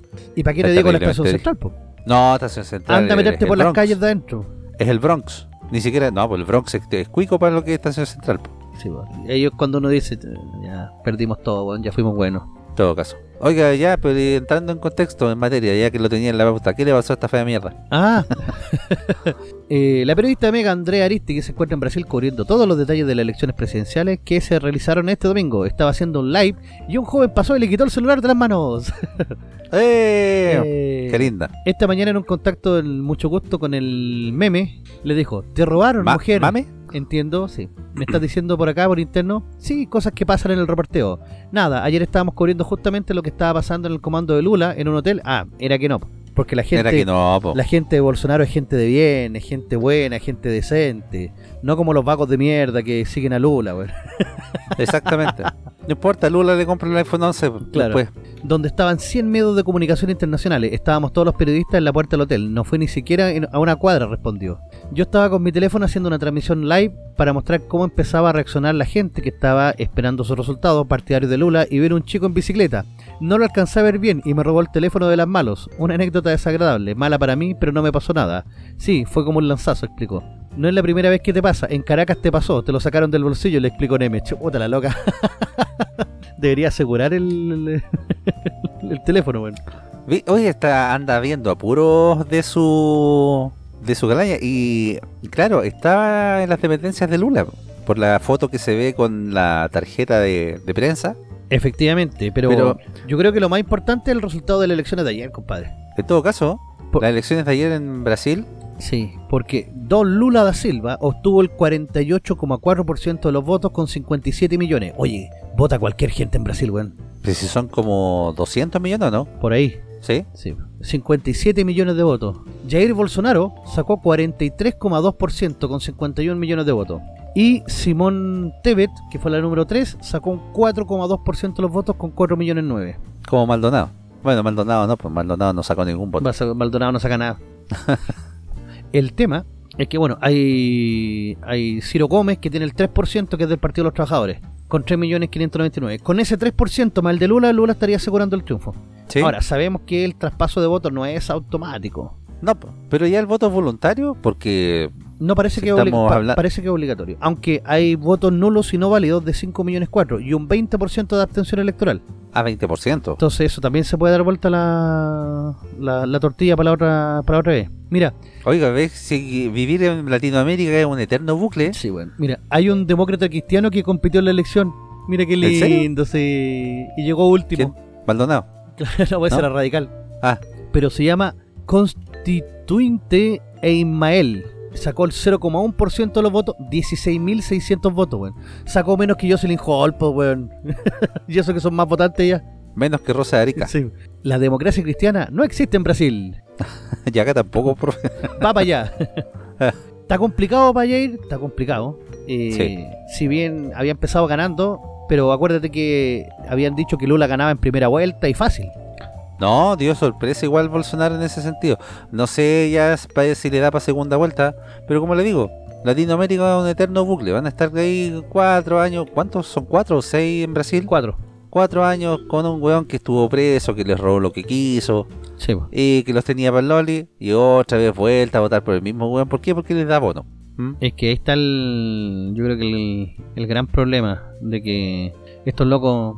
Ay, por malos, para que aprendan. Sí, pues. Bueno, todos vamos a tener que aprender. ¿Y qué? Después van a venir una ola de presidentes de derecha y vuelta después a elegir los mismos buenos de izquierda. Y así. Ahora, el, el Congreso lo ganó Bolsonaro. ¿Ah, sí? Así que Lula tampoco va a poder hacer lo que quiera. Eso es bueno. Sí, por un lado bueno, pero ojalá que el, que el resto de la gente que no votó se, se presente y, y puedan hacer dar la, la sorpresa en este caso, porque el tema es que Lula está muy cerca, o sea, ese 48,4 es una votación que la va a mantener. No creo que haya traspasos de los votos de Lula a, Bolsonaro, es muy difícil. Es como que alguien Claro. que votó por Boric hubiera votado por Casa acá, no, casi imposible. No, pues imposible. Entonces, la única forma de que de salvar es que arrastrar votos de los otros candidatos más el voto indeciso, el voto que no fue a votar, valga la redundancia. Bueno, ojalá que la gente se pegue en la cabeza y Sí. chuta. Haya mejores noticias el 30 de octubre. Cacha, el partido Lula sacó apenas nueve, eh, nueve diputados. Nada, Nada. comparado con lo otro. Li- el partido liberal de, de Bolsonaro sacó 13 diputados y su alianza 13. sacó 12 más. Entonces ya, ya tienen un porcentaje importante de, de escaños. De hecho, el partido Bolsonaro no, ganó dos escaños. Y el de, o sea, el de Lula y el de Bolsonaro ganó seis. Allá eh, también tienen conformados un- un- una cámara, digamos, por diputados y senadores. Sí, ¿Sí? sí, tenemos. Y el- los diputados también. Sacó 23 diputados más. Buena. sacando 99. Y el partido de Lula sacó 12 diputados más. Así que eh, vamos a ver qué pasa, vamos a ver qué, qué ocurre. Sí, pues este 30 de octubre son es la segunda vuelta, ¿no? Al tiro. Al tiro nomás. Va a estar de miedo, no sé si me explico. Habrá, en todo caso, habrá un Lula 2 en este en estos días. Hasta el momento lo más probable es que sí. Vamos a ver cómo... Bueno, que la encuesta ya nadie cree en ella, así que... Todo caso. Todas fallaron en Brasil, todas. Ay. Oiga, profe, eh, lo que falló también fueron las promesas de Don Merlucín al iniciar eh, su campaña, ¿ya? Porque quería tocar el tema de eh, el video que anda circulando de Nicolás Mochati. Ah, yo pensé que el video donde se, se tiraba un peo. Nah, pero si el weón se tira peo, anda con la ropa como harapo, eh, no se sube el cierre, anda pasado copete, no se baña, no se cambia calzoncillo, el weón. Mm, Debe estar pasado a Giorgio. A Giorgio Armani, supongo. claro. Eh, quería hablar sobre el video que anda circulando porque, bueno, Benrucín llegó a la presidencia prometido en Dolor y el Moro. Eh, llegó como niño bueno, se mostró en la segunda vuelta. Y él dijo que se iba a acabar el nepotismo y se iban a acabar los amiguismos en, en la política que él venía a presentar, ¿no? Que venía bajando del monte Sinaí. Ah, pero sí, por eso ganó, Y- se supone. Claro, pues. Pero para sorpresa, ¡uy, qué sorpresa! claro. de muchos. eh, hay un reportaje de la tercera y también, como le digo, en la columna de Nicolás Mochetti, donde se detalla el nepotismo y lo- el amiguismo y los lazos de familia y amigos que ya están eh, instalados en la moneda y en cargos públicos y en pituto y en, y en otros cargos, ganando buena plata, ganando muchas lucas y gente que no tiene las condiciones, gente que no es, eh, digamos, eh, acorde con el cargo. Y es mucho, mucho el amiguismo, bro. Esto, bueno, se da igualmente en grandes o, eh, o en muchos gobiernos, pero lo otro bueno es que yo no lo había escuchado, por lo menos que habían prometido acabar con esto. Es que es el punto, pues yo creo que No era su... por, la, por la boca pone el pez. Exactamente, no era su, su punto de campaña en ese sentido. Claro. ¿Mm? Entonces le quiero leer un poquito lo que decía la mm, columna de la tercera para ir resumiendo un poquito este tema. No la voy a leer eh, no la voy a leer toda porque es bastante extensa, ¿ya? para que vea el, el amiguismo que tiene este weón, pero sí eh, algunas cosas que son más importantes. Dice la columna que para esta labor se tomaron en consideración los parentescos de consanguineidad y también se sumaron las parejas, cuñados y cuñadas de aquellas personas que ocupan estos cargos Chucha. se tomaron en consideración autoridades de ambas coaliciones de gobierno, Dignidad y Socialismo Democrático. Dice dentro de las autoridades de este gobierno, hay varios que tienen a más de uno de sus familiares en una plaza de administración pública. Está el caso, por ejemplo, del ministro de Economía, Nicolás Grau, que el buen de Economía no tiene idea, que de Convergencia Social, cuyo hermano Matías Graus, Grau es el encargado del sistema interno del catastro de Subsecretaría de Servicios Sociales, quien, según información de Transparencia Activa, recibe un sueldo bruto de 3.097.304 pesos. Qué lindo. Qué lindo, ¿eh? El primo del secretario del Estado, Luis Eduardo Santa Cruz Grau, es asesor de proyectos presidenciales y obtiene una remuneración bruta mensual de 4.246.542 pesos. Asimismo, su cuñada, Josefina Amenábar González, es la jefa del gabinete de la Subsecretaría de Evaluación Social, donde recibe un sueldo bruto de 5.036.000 pesos. Incluso el titular de la, cal- de la car- cartera, dice, de Economía es primo de la senadora comunista Claudia Pascual. Ya, pero ahí por último ya te la podéis sacar porque la mina fue escogida en votación popular. Ya. Por último. Ya, por último. Dice otro caso particular es el que acontece con la diputada Frente Amplista eh, Claudia Mix de Comunes, cuya hermana Patricia Mix es la actual Ceremi de Cultura de Valparaíso, quien recibe un sueldo bruto de 3.198.776 pesos. Asimismo, su hijo Ariel Jara trabaja actualmente en el área de comunicaciones de la Delegación Provincial de Talagante, cuya líder es Stephanie Duarte, ex asesora de la, diputada, recibiendo un sueldo de un poco más de 2 millones de pesos. Todo amiguito. Exactamente, dice hay varias figuras del Frente Amplio cuyos parientes o parejas aparecen en el aparato estatal. La pareja del actual conviviente del jefe de bancada de diputados de Convergencia Social, Gonzalo Winter, es María Dolores Reyes, quien desde abril trabaja como asesora del segundo piso en el equipo de Diego eh, Pardo y recibe un sueldo bruto de 3.643.000 pesos. Algo similar ocurre con varios ex convencionales constitucionales. Fernando Atria está casado con la subsecretaria de Relaciones Exteriores Jimena Fuentes, con un sueldo bruto de 7.742.000 pesos.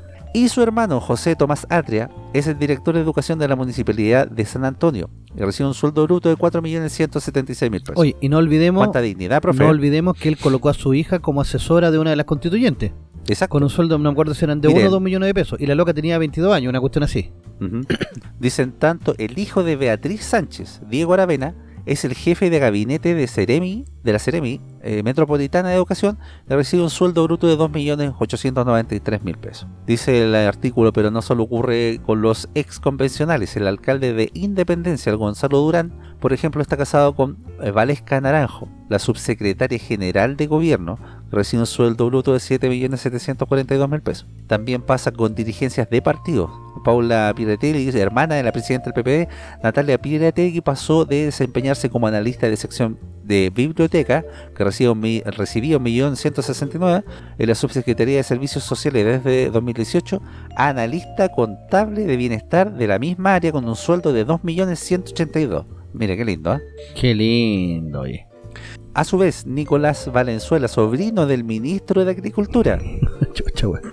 Esteban Valenzuela, es miembro del directorio del Metro, también eh, del eh, Frente Revolucionario, no sé cuánto. El diputado Jaime Mulet es cuñado del actual jefe de gabinete de la Dirección de Obras Portuarias, Mario Torrealba. Recibe un sueldo bruto de 4.199.000. La Seremi de Deportes de la región de Bío Bío, Andrea Saldaña, es la pareja del presidente regional del FRSB, dice el Leonardo Gutiérrez. Bueno, están todos, todos metidos. Y según eh, Don Berlusín, iba a acabar con todas estas prácticas que a la gente tanto la engrifaban y que por eso empezó a dejar la cagada un 18 de octubre de 2019. ¿Mm? Eh, también están metidos los comunistas, pues, profe. Era que no. ¿Mm? Sí, era que no, po. El alcalde de Recoleta, Daniel Jadwe, es hermano del jefe de la TI de División de, de Administración y Finanzas de la Subsecretaría de Telecomunicaciones, Juan Pablo Jadwe, quien recibe un sueldo bruto de 4.200.000 pesos. Además, la pareja del jefe comunal, María Elisa Calén, trabaja en la Secretaría General de la Corporación Municipal de San Joaquín y recibe un sueldo bruto de 4.894.000 pesos. Mira qué lindo. El- en la propia Recoleta trabaja Pablo Telier, hijo del, del presidente de Me Chile. suena, me suena, claro. Del el- el senador Palpatine. Exactamente. Recibiendo un sueldo bruto de 2.092.000 pesos como director gerente de la Corporación Cultural. Dice, además del antes mencionado caso Carmen Hertz, hay otras eh, figuras. Ah, el tema de Carmen Hertz también. Eh, entiendo que ese weón es el agregado que se fue a Madrid y no se quería quedar en Madrid. Ah, se fue para se fue para Barcelona y el que estaba en Barcelona dijo porque este weón eh, se viene para Barcelona si yo estoy acá en Barcelona y era solamente porque él quería y qué pasó que sancionaron a ese weón que reclamó Mira los weones, weón. Si esa es la rabia que da, porque al final la gente que termina haciendo, no sé si bien su pega, pero por lo menos es gente de carrera, caga, po. ¿Mm? Tenemos metido también a María Eugenia Lizalde es ex eh, perdón hermana del senador y ex timón del PS la jefa de es la jefa de unidad de gestión y desarrollo de las personas de DIPRES tiene un sueldo bruto de 7 millones 99 oiga ganan muy buena plata estos jóvenes Y para eso quieren subir los impuestos, para seguir robándose nuestra plata, weón. Exactamente, para eso pero si para eso nomás es, es porque ¿Cachaste la moción que colocaron los, algunos diputados de, de derecha de que el Congreso pueda destituir a embajadores por mal por vergüenza pública? no, no había cachado. Sí, porque dijeron que si bien el presidente tiene la atribución de nombrar los embajadores, eh, si estos embajadores no dan el ancho, eh, podrían ser eh, despedidos por el Congreso.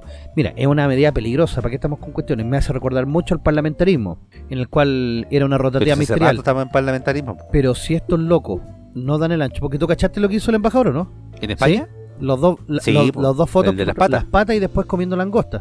Pero más encima ¿Ah, burlándose, así como aquí comiendo con el pueblo puso y salía en una mesa comiendo langosta, una langosta que costaba como 130 euros. Puta, el embajador, po, no, no podía hacer, no podía hacer es la eso. dignidad, profe. Es que ellos lo hacen, pues ellos eh, eh, quieren acabar con la imagen que tenía Chile de afuera. Eso es lo, eso es su, digamos, eh, su trabajo. Por algo le siguen todo el juego al, a lo que diga el merluzo o ellos hacen declaraciones en contra de Chile. eh, el tema, por ejemplo, de que Chile es el país más desigual y el otro lo corrobora, el merluzo acá. Sí. ¿m? Eh, todas esas cosas van mermando el, la imagen de Chile ¿m? por un plan a largo plazo que tienen, profe. ¿Sabes qué? Yo creo que el, el candidato que haga la campaña o que se presente como el nuevo Bukele va a ganar en Chile, weón.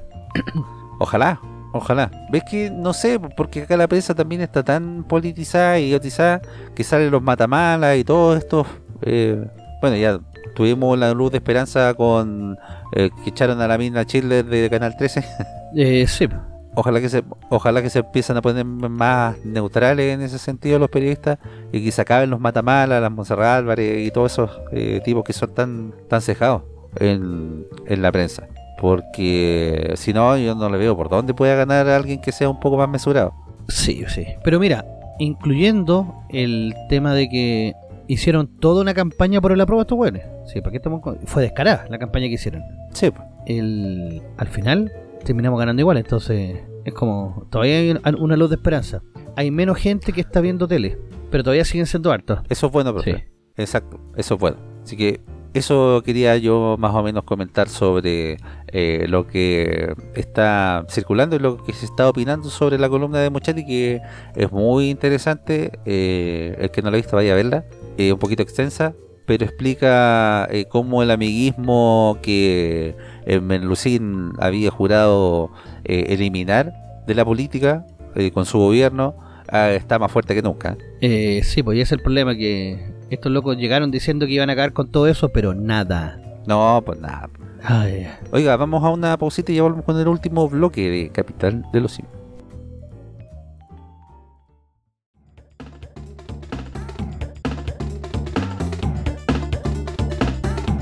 La capital de los simios.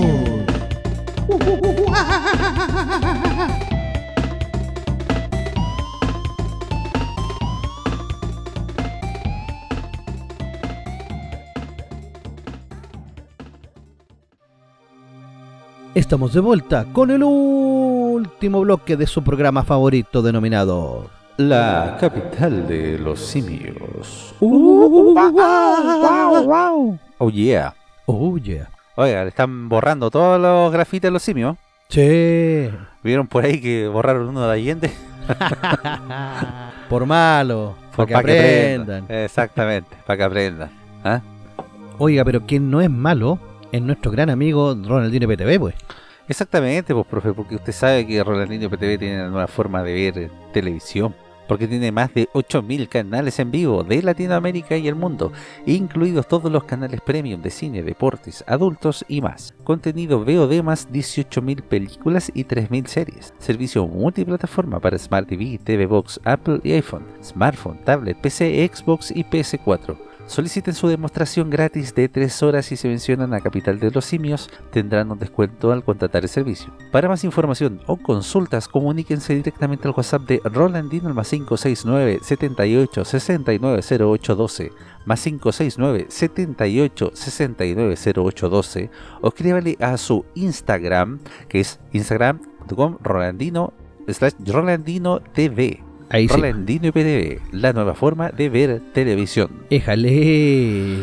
Ahí pudimos ver cómo la U se farreó el partido del descenso, por así decirlo. Deben estar haciéndole un manteo al arquero. Sí, cómo se pierde ese gol, desgraciado. Lo deben querer harto en los camarines, pobrecito. Claro. Y, pa- y para el día martes también va a estar disponible el partido entre el Colo y la Cata, así que interesantísimo. Ese se había suspendido, ¿cierto, profe? Sí, porque por, ni que los simios se cayeron del, del techo. Oiga, no tocamos ese tema, po. Sí. Los simios se cayeron por Oye, andarse haciendo de, de Ah. la suya. Algo que pasó con la O es la tragedia en Indonesia, man. ¿Pero qué pasó en Indonesia? Más de 100 muertos, 160 parece, 125 ya, en una estampida en un estadio de fútbol, weón. Ah, sí. Sí, caleta de gente, weón, se murió. ¿Y por qué? ¿Por, por andar arrancando de qué? Y se pusieron a pelear entre ellos, entre las barras. Ah. Entonces la gente corrió y aplastaron a la gente. Pensé que había ido de Yankee para allá. claro. Hoy también nos tocamos esa cuestión, weón, de los flights entrando en se nos masa. quedaron hartos Sí. temas así como relevantes en el tintero. Los flights entrando a pata pelada en el primer... Entraron solamente en el primer concierto, en el segundo también. En el primero nomás me parece, porque en el segundo ya lo hicieron pasar antes. ¿Mm? Y... Los simios colgando de ahí de la eh, publicidad del Estadio Monumental. ¿Cómo los dejan subirse esos hueones ahí? Ay, no sé, weón. Es que anda a decirle algo también, pues. ¿Eh? Bueno, son simios, pues ¿qué le vamos a hacer, pues, profe? Mira, eh, como para cerrar un poquito el tema del- del- del- de la gran desgracia, ¿Ya? dice, los seguidores del Arema FC y su rival Persebaya Surabaya, dos de los equipos de fútbol con más importante Indonesia, se enfrentaron en la grada después de que el equipo local Arema FC fuera derrotado por 3-2 en un partido en la ciudad de Malang. En el este de Java, dijo la policía. Los seguidores del equipo perdedor invadieron la cancha y la policía lanzó gases lacrimógenos, lo que provocó una estampida que causó casos de asfixia, informó el jefe de la policía. Ya, y esto fue hizo que toda la gente corriera y el número de muertos era de 131, weón. 131 muertos, Oh, weón. Calita. La cagó. Uh, Demasiados muertos, profe. sí. Y se, Para un partido de fútbol. se suspenden todos los partidos de la liga hasta que se complete la investigación de qué fue lo que pasó. Uh, fuerte. Sí, wow. Bueno, Ay, y acá los simios colgándose de mm, las graderías. ¿Mm? eh, sí. Y haciendo la suya en todas partes en ese sentido, ¿ah? Eh, concierto de Yankee. Parece que salieron a hacer desmanes de más Eh, en esta. Eh, Es que ahí te demuestra que en el fondo no es el espectáculo en sí, sino es quien lo va a ver. Porque, por ejemplo, caso. día antes tocó Coldplay, parece que fueron cuatro recitales, estadio repleto y no pasó nada. Bueno, ahí tenía el meme que anduvo circulando, ¿se acuerda? La diferencia entre la pulsera de, de Coldplay y la pulsera que usaba el, el fanático de Yankee. Oh, que me cagué la risa, güey. Bueno, bueno ese meme, estuvo bueno. Ay, ay, ay, güey. Bueno, Flight. Pero, en fin, sí, pues, profe. En fin. Oiga, eh, nos habíamos quedado la semana pasada con. Eh, las películas con ya finales, sí, po. dar, sí, con ya dar las 10 eh, películas finales, Las 10 mejores películas Las según 10 mejores. IMBD. las 10 mejores películas finales de este ranking que habíamos estado ya dando hace cuánto, dos semanas, tres semanas. Tres semanas ya. Har- harto harto material tuvimos en este en este ranking hartas películas pasaron ¿eh? películas muy muy buenas películas eh, algunas desconocidas para nosotros porque también son bastante antiguas pero yo creo que en esta pasada eh, lo que nos queda en el ranking en este top 10 ya tenemos películas eh, ultra conocidas Sí, alguna sorpresa a lo mejor nos podemos llevar. puede ser empecemos profe. Porque en el lugar número 10 tenemos el clasiquísimo, el bueno, el malo y el feo, de 1966. con Daniel Muñoz trabajaba ahí. Claro, el malo. hacía el malo Sergio León es el director, con el mítico Clint Eastwood. Y esa escena final, weón, donde los locos se miran. O sea, la cámara se posa en los ojos de los gallos y en las manos, en ese tiroteo triple. Es, pero. Ah, una de las mejores escenas que te podéis encontrar en el cine de Western, weón. Clint Eastwood era conocido antes de estas películas, de esta película en, en, en, en particular. Sí, por otro western. Por un puñado de dólares, por... um, eh, ¿Cuál es la película el que el loco tiene como una placa que la, la emula después Marty McFly? En la Volver al Futuro 3. Iron Man. No, porque el loco se coloca como una placa de metal en un tiroteo. Ah, ya. Ah, sí, caché. en- ¿No es que Marty McFly se Ah. hace llamar a sí mismo Clint Eastwood en esa película? ¿Te acordáis? ¿Cómo, perdón, profe? Que Marty McFly se hace pasar por Clint Eastwood. Ah, de veras. po. Y cuando va al tiroteo también lleva esa plancha como de metal y por eso gana. Sí, pues la primera se llamaba Calvin Klein. En la primera Calvin, le pusieron Calvin Klein. Sí, le pusieron Sí. Calvin Klein. El tercer western, dirigido por Sergio Leone, seguía las huellas de Por un puñado de dólares y La muerte tenía un precio, aunque evidenciaba un superior empaque formal. Su aparente formulación no consigue sustraerse al absoluto artificio de la puesta en escena y su contenido se revela un tanto dudoso. Pero la película está hecha a un nivel sublime. Por algo, una de las películas de western más recordadas de la historia. Claro. Yo creo que esta es la más recordada de todos. Por el- hasta, El vuelo Mario. hasta por el mismo nombre, sí. po. Sí, pues. Oiga, lugar número 9, profe. Tenemos una más de la trilogía. El Señor de los Anillos, La Comunidad del Anillo del 2001. 2001 ya. Wow. 2001, profe. ¿Cómo pasa el tiempo? 21 años, weón. Me, me hace sentir viejo. Estábamos viejos ya, pues, Oh, profe. yo me acuerdo que no quise ver ninguna de las películas hasta no leerme los libros. Me leí los tres libros y, el- y vi las dos primeras y llegué justo para el estreno de la tercera. ¿Hay usted aplicado, profe, se dio esa paja? Sí, po. sí. De leer los libros. Sí, pero son maravillosos los Pero libros. weá son como Don Quijote, po. Sí, pero son maravillosos. O sea, ¿Sí? totalmente recomendable leer los libros del Señor de los Anillos. Y en esos Y el Hobbit también bueno, me lo leí. Me falta leerme el Silmarillion. ¿El cuánto? El Silmarillion, que es el que da como el origen de, de toda la raza y de, y de todo lo que ocurre. Porque aquí en El Señor de los Anillos ocurre en la, en la tercera edad.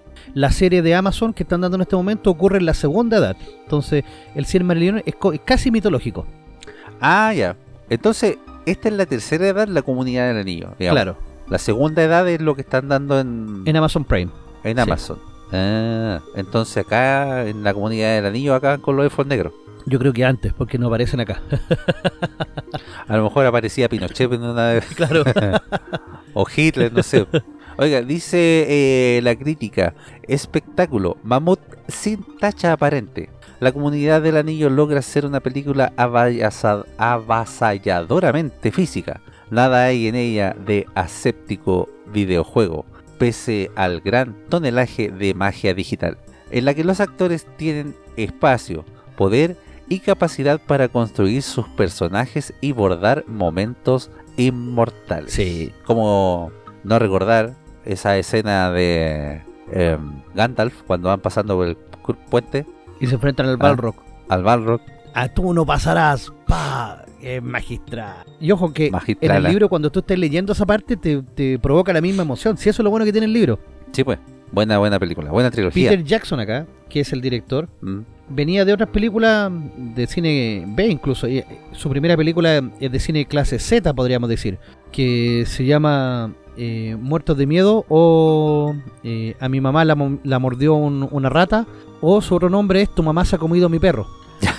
Bueno, Los es una película de zombies que el loco se demoró cuatro años en filmar porque la filmó solamente los fines de semana con amigos ¿Ya? y, weón, es una obra de arte esa película. ¿Sí? eh, eh, tiene tan bajo presupuesto, pero los efectos quedan tan bien hechos. Se calcula que es la película que más sangre falsa ha gastado en la historia. Sobre todo en la escena de la motos de la eh, cortadora de pasto. Oh. La vamos a tasar entonces. es demasiado buena, es demasiado buena, sí. Oiga, así como buena es la película que traemos en el lugar número 8. Full Fiction del año 1994, profe. ¿eh? Uh, 94, puta que estamos viejos. uh, pero es que estas películas... Todavía recuerdo cuando se estrenó esta película. Todavía recuerdo cuando ahí estaba Uma Thurman bailando con John Travolta. Sí, es que todas las referencias, todo lo que tiene Pulp Fiction, todo lo que... Cómo, cómo entrecruzan las tres historias, porque las historias no están contadas en orden cronológico. eh, los diálogos de los personajes, los diálogos, por así decirlo, casi insensatos. Porque esto parte primero con Perros de la Calle, Reservoir Dog. En esta película, eh, Tarantino incluso parte la película que los locos están hablando de si eh, es normal dejarle propina a un cantinero o no. Y son todos los locos, son todos malos que están preparándose para cometer un, un asalto. La Claro. magia de esa película es que nunca te muestran el asalto, te muestran las consecuencias. Siempre muestra. Claro.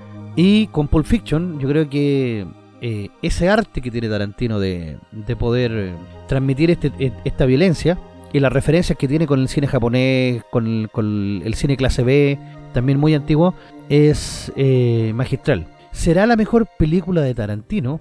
Para IMBD, sí. Eh, algunos ¿Sí? encuentran que Eras una vez Hollywood es su obra maestra definitiva. A mí personalmente, personalmente, me gusta más Los Bastardos sin Gloria. Yo creo que la construcción de personaje que se hace en Bastardos sin Gloria es eh, superlativa. O sea, sobre todo el personaje de Hans Landa, eh, yo creo que se roba la película de forma brutal. Y lo bueno es que te muestra humanidad en el enemigo. No es como las clásicas películas yankee en el que los alemanes son los malos. Acá no. Acá los malos, entre comillas, va a ser el- los bastardos. Porque no, tienen ningún tipo de moral, se entretienen matando, son sádicos. Eh, la escena también, que es maravillosa, es la escena donde están en la, en la taberna. Puta, qué pedazo de escena. Y para qué decir, la escena con que abre la película. Y después cuando se encuentra con Chochana en el, en, en el cine, ya hay detalles que pasan piola. Sobre todo cuando el loco le dice que tiene que probar eh, un pastel con crema. Y los judíos... Está haciendo demasiado spoiler, No, profe. si no son spoilers eso. Y los judíos no pueden probar eh, crema. Bueno, va a ser spoiler, Si profe. no es spoiler, hombre. se, se le va la lengua. Es como, no sé, cuando invita a Don Paco a hacer live. Bueno, Ya, pero volvamos a Pulp Fiction. Pulp Fiction son tres Sí. historias que se entretejen entre sí. Eh, tenemos la historia de los dos gángsters, la historia del boxeador. La historia del boxeador, que es bueno. Con Marcus. Y... ah, le gustó el negro. Pero usted, los ah. desenlaces que tienen esta historia también son bastante brutales y extraños. No, si es, como te digo, es, es todo muy extraño. Ah, y la historia final donde aparece el, el- el lobo, que también es, es muy bacán. Lee la crítica, por favor. Una de las pocas obras maestras producidas durante los 90. ¿Cómo que una de las pocas, weón? Tenemos caleta de películas, obras maestras de los 90. Muchas. Bueno, pero no, no sé quién escribe la crítica. ¿eh? En la que Tarantino llevó hasta las últimas consecuencias los brillantes apuntes de Reservoir Dog, o Los Perros de la Calle, entrelazando brillantemente diversas historias en una diacronía temporal que acabará adquiriendo un admirable sentido, desarrollada una serie de obsesiones recurrentes y homenajes cinéfilos que combinan el talento compositivo con la más corrosiva ironía. Le quedó perfecta esta película, para que estamos con cuestión. Pulp Fiction es una de estas películas que te la topáis y la tenéis que seguir viendo. En todo caso. Lugar número 7. Mire, El retorno de Luis Dima, el rey. El retorno de, ¿O no, el retorno de, de Elvis. Te- Taquillator. Taquillator. Oye, falta Taquillator en esta. Este po, Oh, Taquillator. Con sus grandes efectos especiales. Sí. Sí, faltó esa película. Ay, ay, ay. Pero acá tenemos otra mejor. El, re- el Señor de los Anillos, El Retorno del Rey, año 2003. Qué es épica esta película, weón. ¿Épica? Es tremendamente épica. Con Vigo Mortensen a la cabeza. Mire, ¿quién iba a decir? Un argentino. que no es, no es ni tan narigón Es tampoco. que eso es lo más extraño. ¿Cierto? No, si igual tiene su añade, Oiga. pero. En todo caso. Dice la crítica, tiene Jackson el coraje de los grandes directores y la voluntad de llevar a su criatura exactamente donde allá imaginó, de sumergir al espectador, como cuando el cine era aún inocente, en un baño de maravillas terribles, heroicas, conmovedoras, y la voluntad de establecer también un discurso sobre la propia aventura. Ese final, con un Frodo vuelto a la rutina de su, pue- de su pueblo, y ya mordido para siempre por la insanía y de lo aventuresco, y convertido ya, lo instruíamos en un vagabundo en sí mismo. Es el mejor cierre posible para una película monstruosa, sobrehumana y admirable. Debo decir que el libro cierra mejor esta etapa. Y de hecho, ¿Sí? cuando hay un epílogo el- en el cual te muestran el final de los otros personajes, tiempo después, eh, con ese epílogo se caen lagrimones, weón.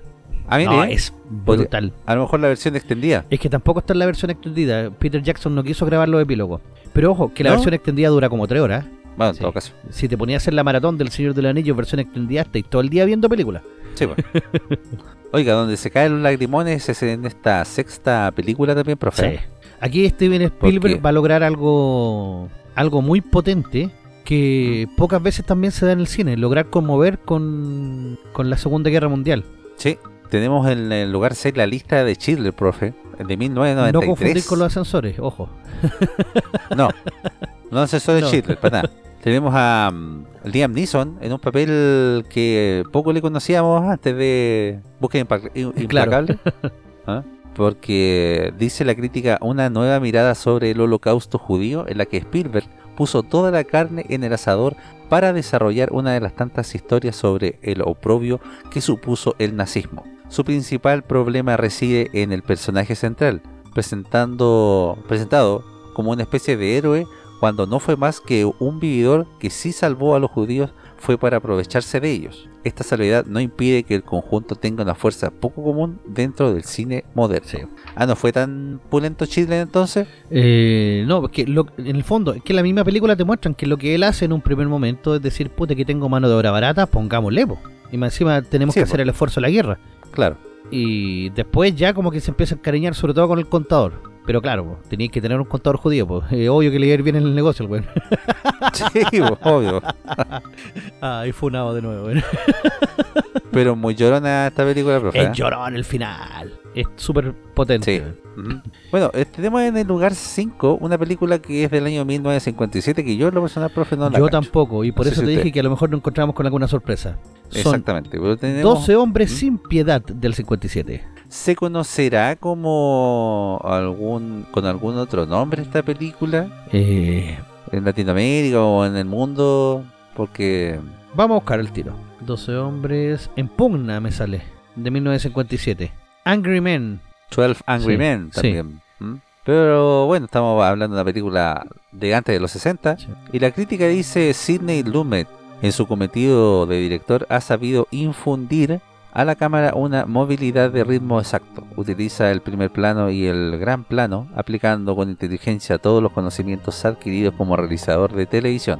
Factor primordialísimo en la calidad de la película es su certero conjunto interpretativo en el que descuellan Harry Fonda, G. J. Cobb, John Fielder y Martin Blasa. La verdad es que, profe, nos queda una tarea pendiente ahí. Vamos a tasar esta película porque no la conozco ni en Y si está en el lugar número 5 debe ser por algo.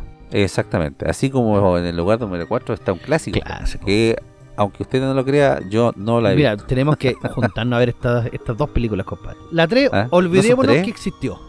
sí. ¿Sí? Ah, bueno. Pero El Padrino, parte 2 de 1974, ocupó el cuarto lugar. Yo creo que injustamente. Yo creo que ¿Por qué porque El? Padrino 2 es más que El Padrino 1.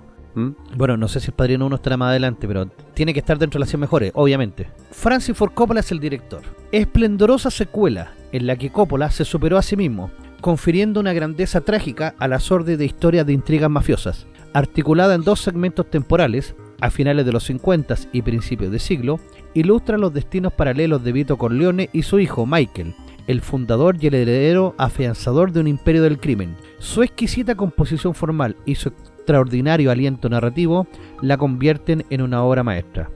De verdad, Me yo creo que se le olvidó a la crítica colocar la música. La música también es una cosa, pero espectacular. Y eh, ya no, no te, no te pienso hacer spoiler, pero El Padrino 2, de verdad, es, es una obra maestra. Es sentarse a ver una buena película y quedar maravillado con todo lo que ocurre. ¿Ha envejecido bien? ¿Sabéis que sí? Sigue envejeciendo muy bien. Sí, ¿Sí? tanto El Padrino 1 como la 2. Te digo, olvidemos la 3. la 3 nunca existió. Bueno, la vamos, la vamos Claro. a obviar. Oiga, llegamos a los tres primeros puestos. Oh, profe. sí. Tenemos en el tercer lugar El Caballero Oscuro, Batman, ¿ah? Del año 2008. del año 2008 de Christopher Nolan, con Heath Ledger, pues, profe. Eh, ¿Bien merecido el puesto o no? Mm, ¿Qué hizo Yo usted? creo que no. Debe estar dentro de las mejores películas de la historia, sin duda, pero no en el puesto 3.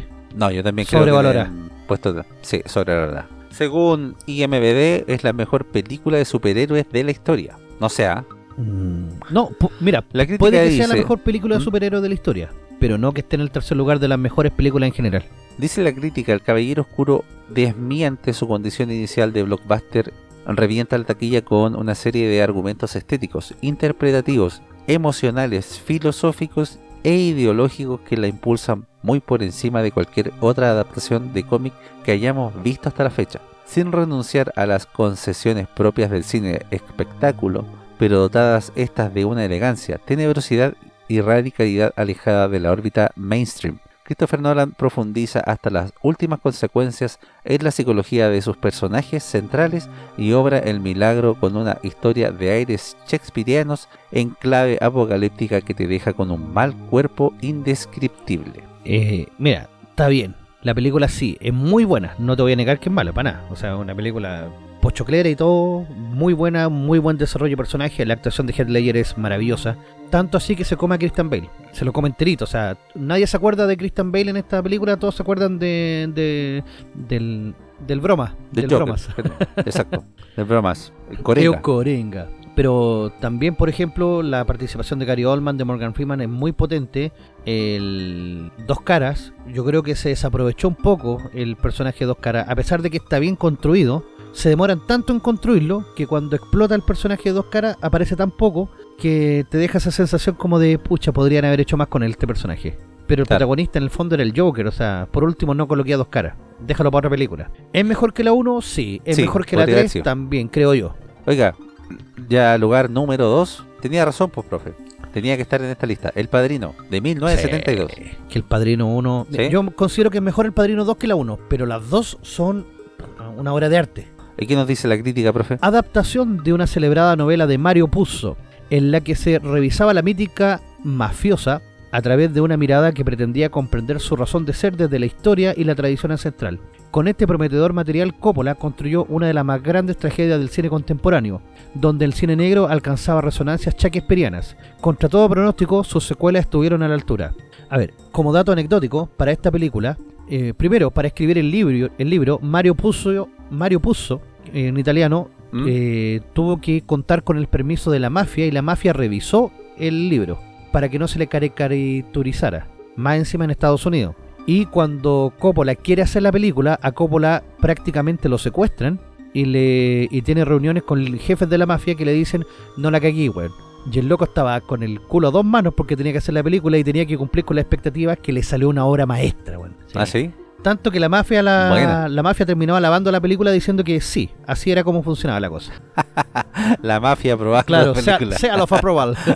Claro, sí, lo fue aprobado. Oiga, llegamos al lugar número uno, profe. Número uno, número uno, número uno, número uno. Charán. Tenemos a Cadena Perpetua de 1994, profe. Chan. Con Morgan Freeman. Morgan Freeman. Qué raro que una película que se llama Cadena ¿Mm? Perpetua, este eh, protagonizada por el hombre libre, Claro. Morgan En Freeman. todo caso, Morgan Freeman. Para los que no cachan este subtítulo de esa película, bueno, el título, eh, estamos hablando de Sueños Sueño de, Fuga. ¿ya? Sueños de Fuga del año 94. A ver, ¿es una peliculaza? Sí. ¿Merece estar en el lugar número uno? No. Yo, por ejemplo, a Cadena Perpetua la habría colocado en el lugar 3. Sí. ¿Sí? En vez del. En vez del Batman. O la habría colocado, no sé, pues en vez de. Eh, pucha, que están todas buenas. pues. Mira, no te podría decir la de Los Hombres Sin Piedad porque no la he visto. Pero que es mejor que el Caballero Oscuro, sí. Pero no es mejor que el Padrino. No es mejor que el Padrino. Eh, veamos qué dice Sí, la po. crítica, vos, profe. Primera realización cinematográfica de un director que había conseguido cierto prestigio en televisión, en la que adaptó un atípico relato de Stephen King. A través de la tradicional estructura del melodrama carcelario, propone una fábula entre fantasiosa y voluntarista, con imaginativos recovecos. Sin llegar a la excelencia, supuso una agradable sorpresa. Mire, ¿eh? la, crítica, la crítica tampoco es muy, digamos, benevolente con esta, Claro, o sea, que está en el lugar como digo, es muy buena, pero está, está muy a la altura de Milagro Inesperado. ¿Es mejor que Milagro Inesperado? Sí, pero está como en ese nivel. A, eso Ah, lo coloco ok. yo. Son historias más o menos parecidas, las dos de Stephen King, a pesar de que la obra tiene un, un lado más, eh, más mágico, pero esta Sueños de Fuga es como, es, es más como de esperanza. Claro. La esperanza con la que se puede sujetar el sujeto. Pero me falta algo. ¿Qué le falta? ¿Dónde está el ciudadano Kane? Eh, yo creo que una lista con Taquillator, con... El ciudadano, el ciudadano Kane Mamá hasta hace poco era considerada la mejor película de la historia. ¿Qué pasó IMBD? ¿Dónde estás? No lo sé, profe. ¿ah? Creo que fue cancelada esa película por la, por la gente en redes sociales. Puede ser. Pero el ciudadano Kane, weón, es, es una obra maestra. De 1943. El, el protagonista es muy... De hecho, por ejemplo, cuando dieron la película Mank, yo estaba muy en- interes- interesado en que saliera bien esa película, porque te iba a contar todo el proceso de escritura del ciudadano Kane. ¿Y qué fue lo que ocurrió? Y quedó corta. Quedó bastante corta A pesar de que Gary Oldman hace un papel espectacular, pero Orson Welles es Orson Welles. O sea, el papel que se pega en Ciudadano Kane es brutal. La película es brutal. O sea, para la época envejeció yo creo que bastante bien. Eh, no creo que le hayan huellado tanto los progres, no, no sé. Podríamos buscar un ranking de películas canceladas en este en estos tiempos eh, y también traérselas para ver si ustedes están de acuerdo en si se deberían cancelar este tipo de películas en los tiempos que corren o no. ¿ah? Vamos a ir a hacer la pega y vamos a buscar un, un ranking acorde. Eh, sí, oh, parece que está en HBO Max. Ay, ay, ay, hay que revisarlo, hay que revisarlo. El Ciudadano Kane. De verdad es, eh, como les sigo diciendo, es una de las mejores películas. ¿Y por qué no está? Mm. Mira, en Film Affinity está con un 8,2 de 10. Vamos a grabar un video también del profe mojándose viendo esa película. Claro. Y aquí hay un pequeño artículo que dice por qué, cuatro razones por qué es considerada la mejor película de la historia. Cacha. Eh... Ah, y tuvo 10 menciones al, al Oscar. ¿Que el Ciudadano Sí. Kane nunca ganó un Oscar? Eh, me parece que sí ganó uno, pero por una cuestión que nada que ver, Orson Welles estaba terrible emputecido. El, el guion de Mank, porque obviamente la película Mank se trata del guionista. El guion de Mank fue... El guion de Ciudadano Kane es, es brillante, es una de las cuestiones más, más bacán por cómo está hecho. Eh, dice aquí que también subvierte los géneros cinematográficos. Eh, se hace para la época una revolución técnica del cine incluso. Y el género creador y la juventud de Orson Welles. O sea, todo se combina para dar una de las mejores películas de toda la historia. Y yo digo, cuando yo la vi, en blanco y negro, es un poco lenta, ojo, pero es para la época. O sea, hay que, hay que estar de acuerdo con la época. Pero Claro. después empieza a subir, empieza a subir y wow, y te mantiene ahí, y tú decís, oh la caga. Y el final, bueno, el final, el final pasó la prueba de los Simpsons. Ah, ok. Pero bueno, Bueno, esa, buen ranking, Sí. profe. Eh, me gustó. Tuvimos, eh, creo, ahí con películas que son ultra conocidas. También películas que hay que ver. eh, y, y bueno, en este primer lugar, si bien a lo mejor no estuvo mucho, muy de acuerdo el profe, eh, es lo que hay. claro. pero ojo, no son malas películas, lo digo. A- Yo creo que había películas mejores, pero si usted no ha visto alguna de estas, hay que verlas. Por ejemplo, yo me voy a poner en campaña de buscar y, y empezar a ver las películas que me faltan porque hay unos clásicos que no se pueden olvidar. Las generaciones nuevas deben conocer el cine antiguo, cómo se hacía, cuál era la lógica detrás del cine, porque también reflejan cómo era la época en ese momento. Ah, me salió el comentario histórico así. Claro. Pero sí, échale un vistazo al pasado también. A veces es bueno echarle un vistazo al pasado para comprender el presente. Exactamente. Oiga, profe, ¿y nos tiene algo? Ya nos despedimos porque creo que se alargó un poquito Nos el- vamos, la vamos. Y, y vamos a dejar pendientes las recomendaciones y todo eso. Tenía una noticia importante que darle sobre PlayStation 5, pero la próxima semana ya vamos a estar eh, comentando eso. Porque se vienen noticias grandes, señores, si usted no ha actualizado su consola. Así que mm, ya nos estamos eh, yendo. Estamos terminando este capítulo eh, ya número 27 de la capital de los Sí, simios, agradecidos profe. por la escucha y compártanos. Exactamente. Compártanos, compártanos. compartan, suscríbase, eh, ahí comente también, eh, escúchenos y, mm, y denos cariño que también nosotros les damos mucho cariño y amor. Así que cuídense harto y nos estamos escuchando la próxima capital de los simios. Chau, chau, chau, chau, chau, chau, chau, chau. La capital de los simios.